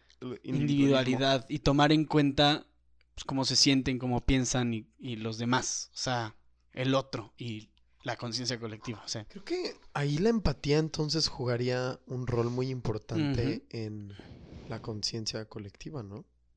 sí. ¿Te acuerdas que hablé de eso en, en el de Sí. psicodélicos? Ajá. La, sí, la, la empatía. Shit. Pero. Así es. mm, Pero todo empieza desde la distorsión más cercana, que es tu cerebro. Y entonces lo que tenemos que hacer es primero conocernos y arreglar nuestros pedos individuales. y ir luego poco a poco quitando barreras de percepción y de interpretación y luego ampliarnos hacia la conciencia colectiva. Pues sí. pues sí. vaya, vaya. O no sé, ¿qué, qué es la latiz para ustedes, chicas? Vaya, pues Todo. Nada. no, es el estado perfecto del todo y a lo mejor nosotros podemos como empujar para llegar a ese estado. Pero con la conciencia de que las cosas igualmente van a llegar a él de todos modos. O sea, nosotros somos como un- Ajá. una pequeña parte minúscula de este, de este todo. Y... No, se fue el hilo. No, pero sí te entiendo. Que hay como, pues O el sea, este queramos atractor, este atractor a través del tiempo sí nos jala. O sea, nos. Sí, o sea, queramos o no, vamos a terminar llegando a este estado perfecto de era latiz. Únicamente es como nuestra preparación mental. Consciente. Ajá. un- generar ¿Qué una acaso nuestros antepasados no han llegado ya ahí? ¿O no han llegado? Pues yo creo que nosotros ahorita somos el daño colateral de los antepasados. O sea, cierta parte de ellos se acercó mucho. Y luego llegó el colonialismo, el materialismo, todo esto. Y fue como un... Volvimos a caer en una distorsión más profunda, yo creo. Sí, por ejemplo, ¿cómo, o sea, otra vez la muerte regresa. ¿Cómo entraría la muerte en esto? La muerte. No sé, tú dime. O sea, Es como es como un quizá los hongos nos ¿no? pueden, nos pueden ayudar a... Es momento de sacar uno. No, o sea, los hongos me refiero a que metafóricamente un hongo o el micelio agarra la materia putrefacta o la materia muerta y la transforma en nutrientes para nueva vida. Si nosotros, o sea, y es que entonces más bien, they've done their job. ¿qué? Nuestros antepasados Sí, nos están acercando a la conciencia. Sí. Porque creo que a través de estas etapas de pinches caníbales, a- ahorita yo que diga eso, es porque soy consciente de que eso está... No, también, vaya, que no, no me hace sentido. Que no va a lo colectivo, a lo... mm. A lo mejor la No por muerte etiquetarlo es como un regulador. mal. O sea, si nos evita que nos estanquemos, lo estamos reciclándonos constantemente, tenemos que estar muriendo Ajá. para que llegue nueva gente con nuevas ideas, con... Porque si hubiéramos seres inmortales y todos fuéramos inmortales, imagínate el acaparamiento de riqueza, el acaparamiento de recursos, el- claro, todo terminaría en un solo cabrón que es el que lleva más tiempo sí. insistiendo, no sé. No, y también el... Incluso con las ideas, sería como muy jerarquizado todo. En, cambio, está muriendo, estamos forzados a, re- o sea, sí, a reemplazarlo. Y en ese reemplazar entran de nuevo las dudas y vuelve a entrar. O sea, empezamos a ciclarnos nosotros mismos. Sí. Y por ejemplo, la muerte de forma, o sea, la tortura, el genocidio, el- la esclavitud, todo esto han sido eh, daños colaterales del- de la conciencia distorsionada que se creyó, ¿no? O sea, los nazis. O sea, una raza es mejor que la otra. Ya hay ahí un, un sesgo de separación. O yo soy el emperador, soy el rey y dicto que maten a todo este pueblo. Hay otro sesgo de separación. O sea, no nos creemos parte del colectivo y por eso se crean los genocidios, la esclavitud, las situaciones precarias para unos y favorables para otros. Cuando al final lo que trae eso, y ya lo hemos visto, es un deterioro de la sociedad y de la humanidad y de, de tal. O sea, igual y materialmente nos benefician y, y ha hecho que, hemos, que hayamos evolucionado, pero a nivel conciencia, cuando superamos esas cosas, también, por ejemplo, después del holocausto y de la Segunda Guerra Mundial, surgieron todos estos movimientos de vanguardia que no querían lidiar con la realidad material y se escaparon al subconsciente y por eso son tan abstractos y tan sensoriales. Querían una conexión más profunda con aquello que no ven porque eh, creían que ahí está la respuesta para lidiar con lo que acababa de vivir, que era la Segunda Guerra Mundial, ¿no? O sea, claro que cada evento histórico nos ha enseñado, a la buena o a la mala, pero como dices, nos ha llevado un paso más cerca de, a la latiz. El chiste ahorita yo creo que al ser conscientes, eso, eso yo creo que pasó porque éramos inconscientes. O sea, y como dices, hay una fuerza externa que nos está empujando de todos modos y por eso a la mala también aprendemos y también nos acercamos más. Pero al estar conscientes podemos quizá encontrar la manera de hacerlo de una manera favorable para todos o con menos sufrimiento. Sí. Esa es mi, mi propia interpretación, mi propia idea, no sé. Pero ¿qué opinan? No sé, es este mismo empujón que llega de una forma inesperada. Pues decirnos, "O- ok, están muy gusto aquí, por la chingada tienen que seguir yendo hacia la latiz. Porque si no, las demás cosas van a llegar a la latiz y se van a quedar atrás. Porque, como tú dices, esto de que no puede llegar una sola persona, no puedo llegar yo solito a decir, ah, soy consciente, nirvana, la chingada. Sino Puede que, que puedo sí. llegar a ese estado y decir, ok, tengo que traerme a los demás conmigo porque aquí solo no, no puedo hacer nada. Necesitamos llegar todos como... No a la vez, pero tenemos que llegar todos. Entonces, este estado de...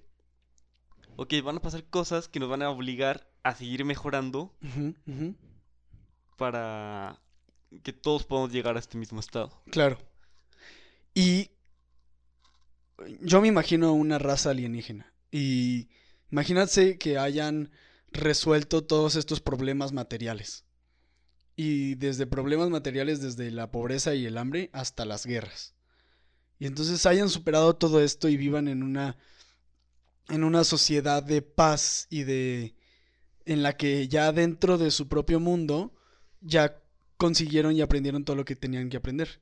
Sus inquietudes ya no irían a resolver los problemas de su mundo y a tratar de buscar una estabilidad porque ya la tienen, sino a una expansión de conocimiento fuera de su mundo, en el cosmos. ¿No? Nosotros lo que estamos haciendo es intercalando las dos y pues sí, claro, qué chido que encontraste agua en Marte, pero güey, hay gente que se está muriendo de sed, de hambre. O sea, primero arregla una cosa y luego yo me imagino si hay una raza alienígena que nos está observando, quizás su único propósito como, como raza es llegar a la latiz. ¿Y cómo se llega a la latiz? Por medio de información. ¿Cómo se llega a la información? Por medio de exploración, Observación. conocimiento, académica, observación. Exacto. ¿No? Oigan, ¿y el nacimiento? El nacimiento O sea, el que un ser humano Del niñito Jesús. venga al mundo. involucraría un punto más a la distorsión. Y a voluntad de quién Sí. vendría. Sí, pero no, porque De la, la cantidad de materia siempre es la misma. Sí, cierto. Como dice Jerks. No hay un punto nuevo, es la reorganización de puntos anteriores. Ok. Porque la O sea, energía no se Hubo materia que entró al vientre de este humano shit. y que hubo energía y hubo cosas que tuvo que comer, tuvo que producir, tuvo que...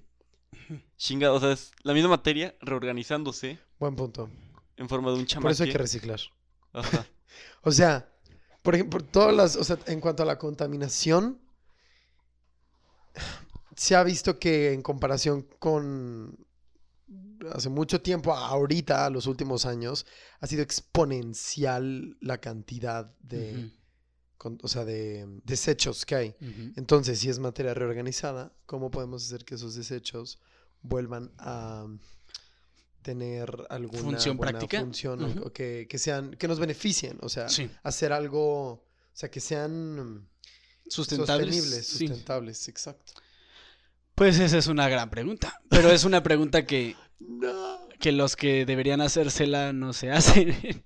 o sí se hacen, pero no sé. El sistema está en un punto de distorsión que necesitamos unas algaditas de la latiz y de la madre naturaleza. Que siento que fue lo que el, el COVID hizo.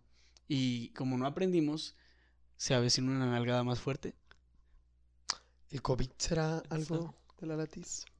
No, Pues siento todo. que me sobrepasan tus preguntas, Fernando. Es como, ¿qué son los agujeros negros? ¿Cómo funcionan? Sí, o ¿Por sea, está chido porque las preguntas hacen que nos expandamos, pero sí, Ahora, contestarlas pero me es un siento poco... sobrepasado aquí para contestar en un podcast. Sí, sí, sí, sí, sí. Jerry, déjame alabar a mi chicharo, ¿ok? Y aquí todo es girar en torno a un chicharo. Que el chicharo es el universo y nosotros somos el chicharo porque el chicharo es la latiz. Latiz. Pero no sé, Todo o tiene sea, causalidad Sí, claro. también. O Entonces... sea, te digo, el, el COVID quizá fue la forma de decir, hey, apláquense. O sea, y si notas el, el encierro, fue una oportunidad para estar en este estado de meditación y de De conciencia. tiempo lento. ¿Y qué hizo el materialismo? ¿Qué hizo el materialismo? Cuando estábamos en esta oportunidad de ser conscientes y meditativos, el materialismo hizo, o eres muy pobre para hacerlo y tienes que chingarla de todos modos, o estás aburrido en tu casa, ni madres, no vales si no estás siendo productivo. Sí. Esos son los discursos tóxicos del sistema de baja vibración en el que estamos, en lugar de... Ok, ¿qué me quiso decir el COVID? ¿Qué nos quiso decir como humanidad? O sea, necesitamos ser más sustentables con el planeta, necesitamos ser más conscientes de una conciencia colectiva y de cómo este, hay que ser empáticos con, con todos y, y cómo... Y siento que abrió los ojos a, a muchos, pero como todavía no a todos, Y se lo cerró. y como no estamos conscientes, como en la historia, el cambio viene desde la inconsciencia y a veces de forma violenta y, y no tan bonita. Es una... Sí, es una puerta que sigue abierta. Y algo que algunas personas deberían temer. Que sí, en cualquier momento va a llegar este cambio. Y... No sé, nadie es inmune a las nalgadas, creo. A las nalgadas... de Ewa. A las nalgadas cósmicas del gran chicharo mágico que... Sí. Alabemos a. Ewa. Ay, Dios. Y es que todavía nos falta aprender mucho, no solo del, del mundo, sino de si hay otras dimensiones, hay seres, Creo que hadas y duendes en otras dimensiones que no vibramos a su pro- a su Vuelve a ser lo mismo. Hay que retornar a nosotros también. Todo viene- el origen no es externo, es interno. O sea, la conciencia de ahí Porque nace también todo. entre más nos alejemos de nosotros, menos podemos vernos y reconocernos. Que, o sea, Es entrar al hoyo negro, mal, entrar al hoyo negro quizá para llegar al otro lado de la, de la latiz. pues tal vez es como Alicia. Alicia cae por un agujero y Lewis Carroll tiene cosas cabroncísimas. o sea, Sí. Y a lo mejor cae en el agujero de darse cuenta. Pero es un, es un, es un. Un aventón. un chapuzón. a El viaje de loco. Sí. Sí. Ajá. El viaje de loco, la pastilla, eh, como la píldora roja, eh, todas estas metáforas del el agujero del conejo, todas estas son metáforas que el ser humano da para, para este chapuzón a- al interior, a lo desconocido, y a partir de eso conocerse, llegar a un control de conciencia y luego ver más allá de, ok, ¿qué pasa si hay una conciencia más allá, colectiva, algo que observa y que nos guía más allá de, de lo que percibimos. Ewa. Ahora, digo, llevamos mucho tiempo platicando. ¿Qué les parece si cerramos? Para... Hay que cerrar. Hay que cerrar. Me gustaría bien. que cerráramos con algo de lo que comenzamos. Jacobo Greenberg desa- Ciclo. desaparece, eh, pone esto sobre la mesa, que es algo que él pone sobre la mesa de cierta manera, pero pues como dijimos, hay muchas personas Sí. que lo han puesto de diferente manera. Pero esta es una manera que últimamente está vibrando mucho con muchas personas. Y es algo que ha tenido relevancia y es algo que eh, de lo que la gente está hablando. Y nosotros nos sumamos ahora a ese tren. ¿Por qué creen que sea? La era de Acuario. o sea. Pues sí, a fin de cuentas pensaría que es una etapa. ¿No? O sea, hay etapas. Un sistema tiene etapas. Venimos de una base. O sea, como humanidad que se ha construido y deconstruido y creo que también seguimos todavía en ese proceso. Y no sé, o sea,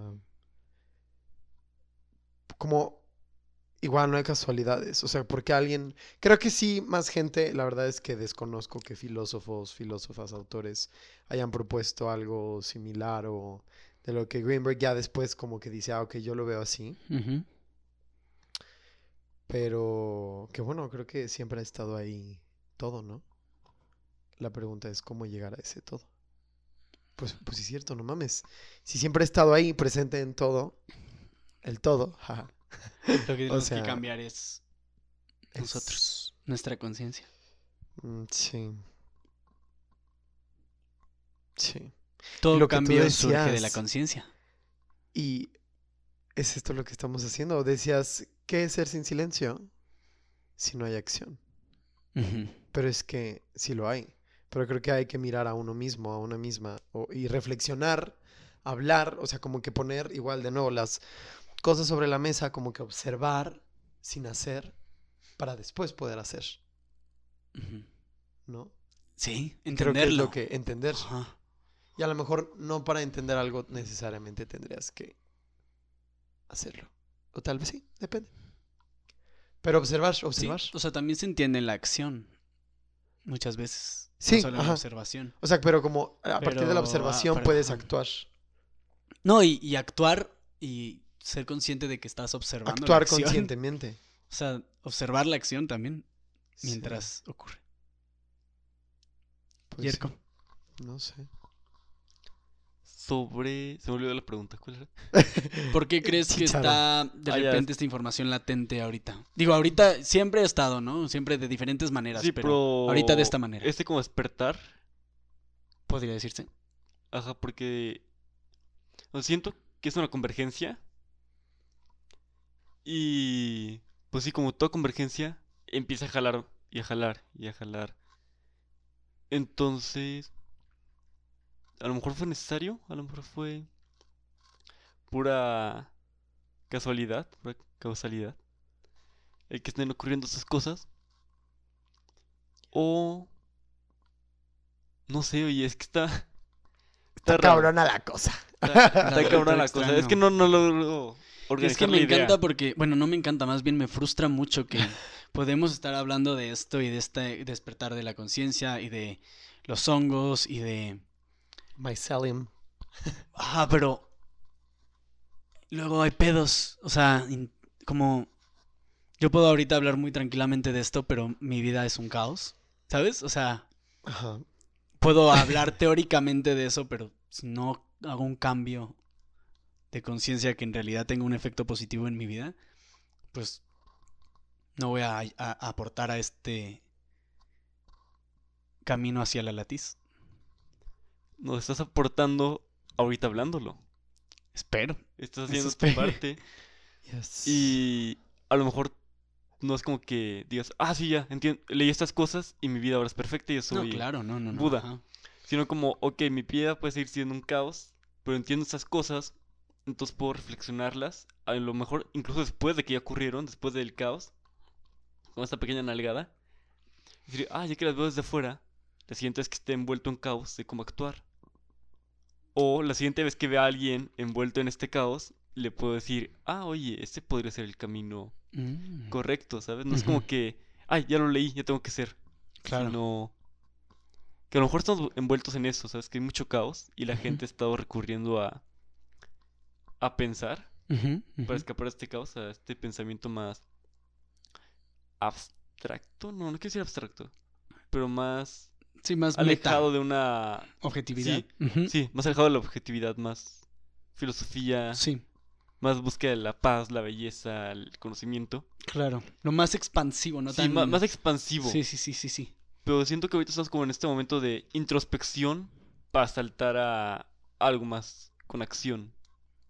Y, Nice. y lo mismo es la conciencia. La preparación. Tienes toda la Estás en un razón. momento de preparación, así como tú estás en un momento de preparación, no tienes por qué actuar ya. Es una gran.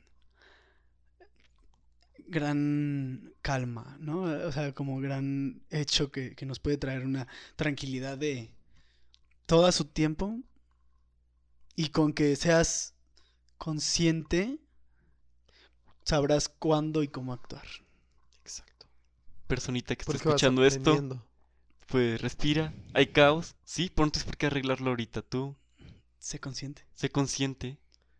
Ay, caos, probablemente y Respira. ya no quede alguien.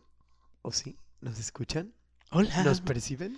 Oye, sí es cierto. Que lo empezaron a escuchar y Ahorita mi llevamos cabeza me tres horas. Es ofici- oficialmente el, el capítulo más No largo mames, de tres Ser horas. Sin Silencio. Dos horas cincuenta. Ajá. Pero no era el de religión.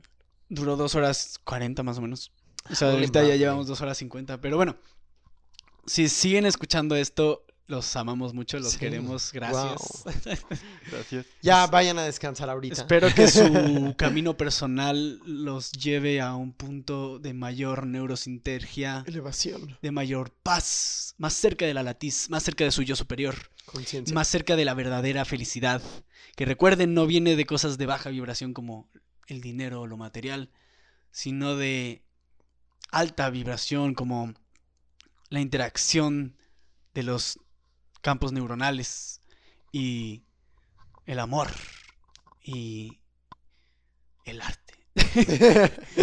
No sé, esa es mi interpretación. Sí, pero, Qué bello, oye. Este, gracias por escucharnos. Sí.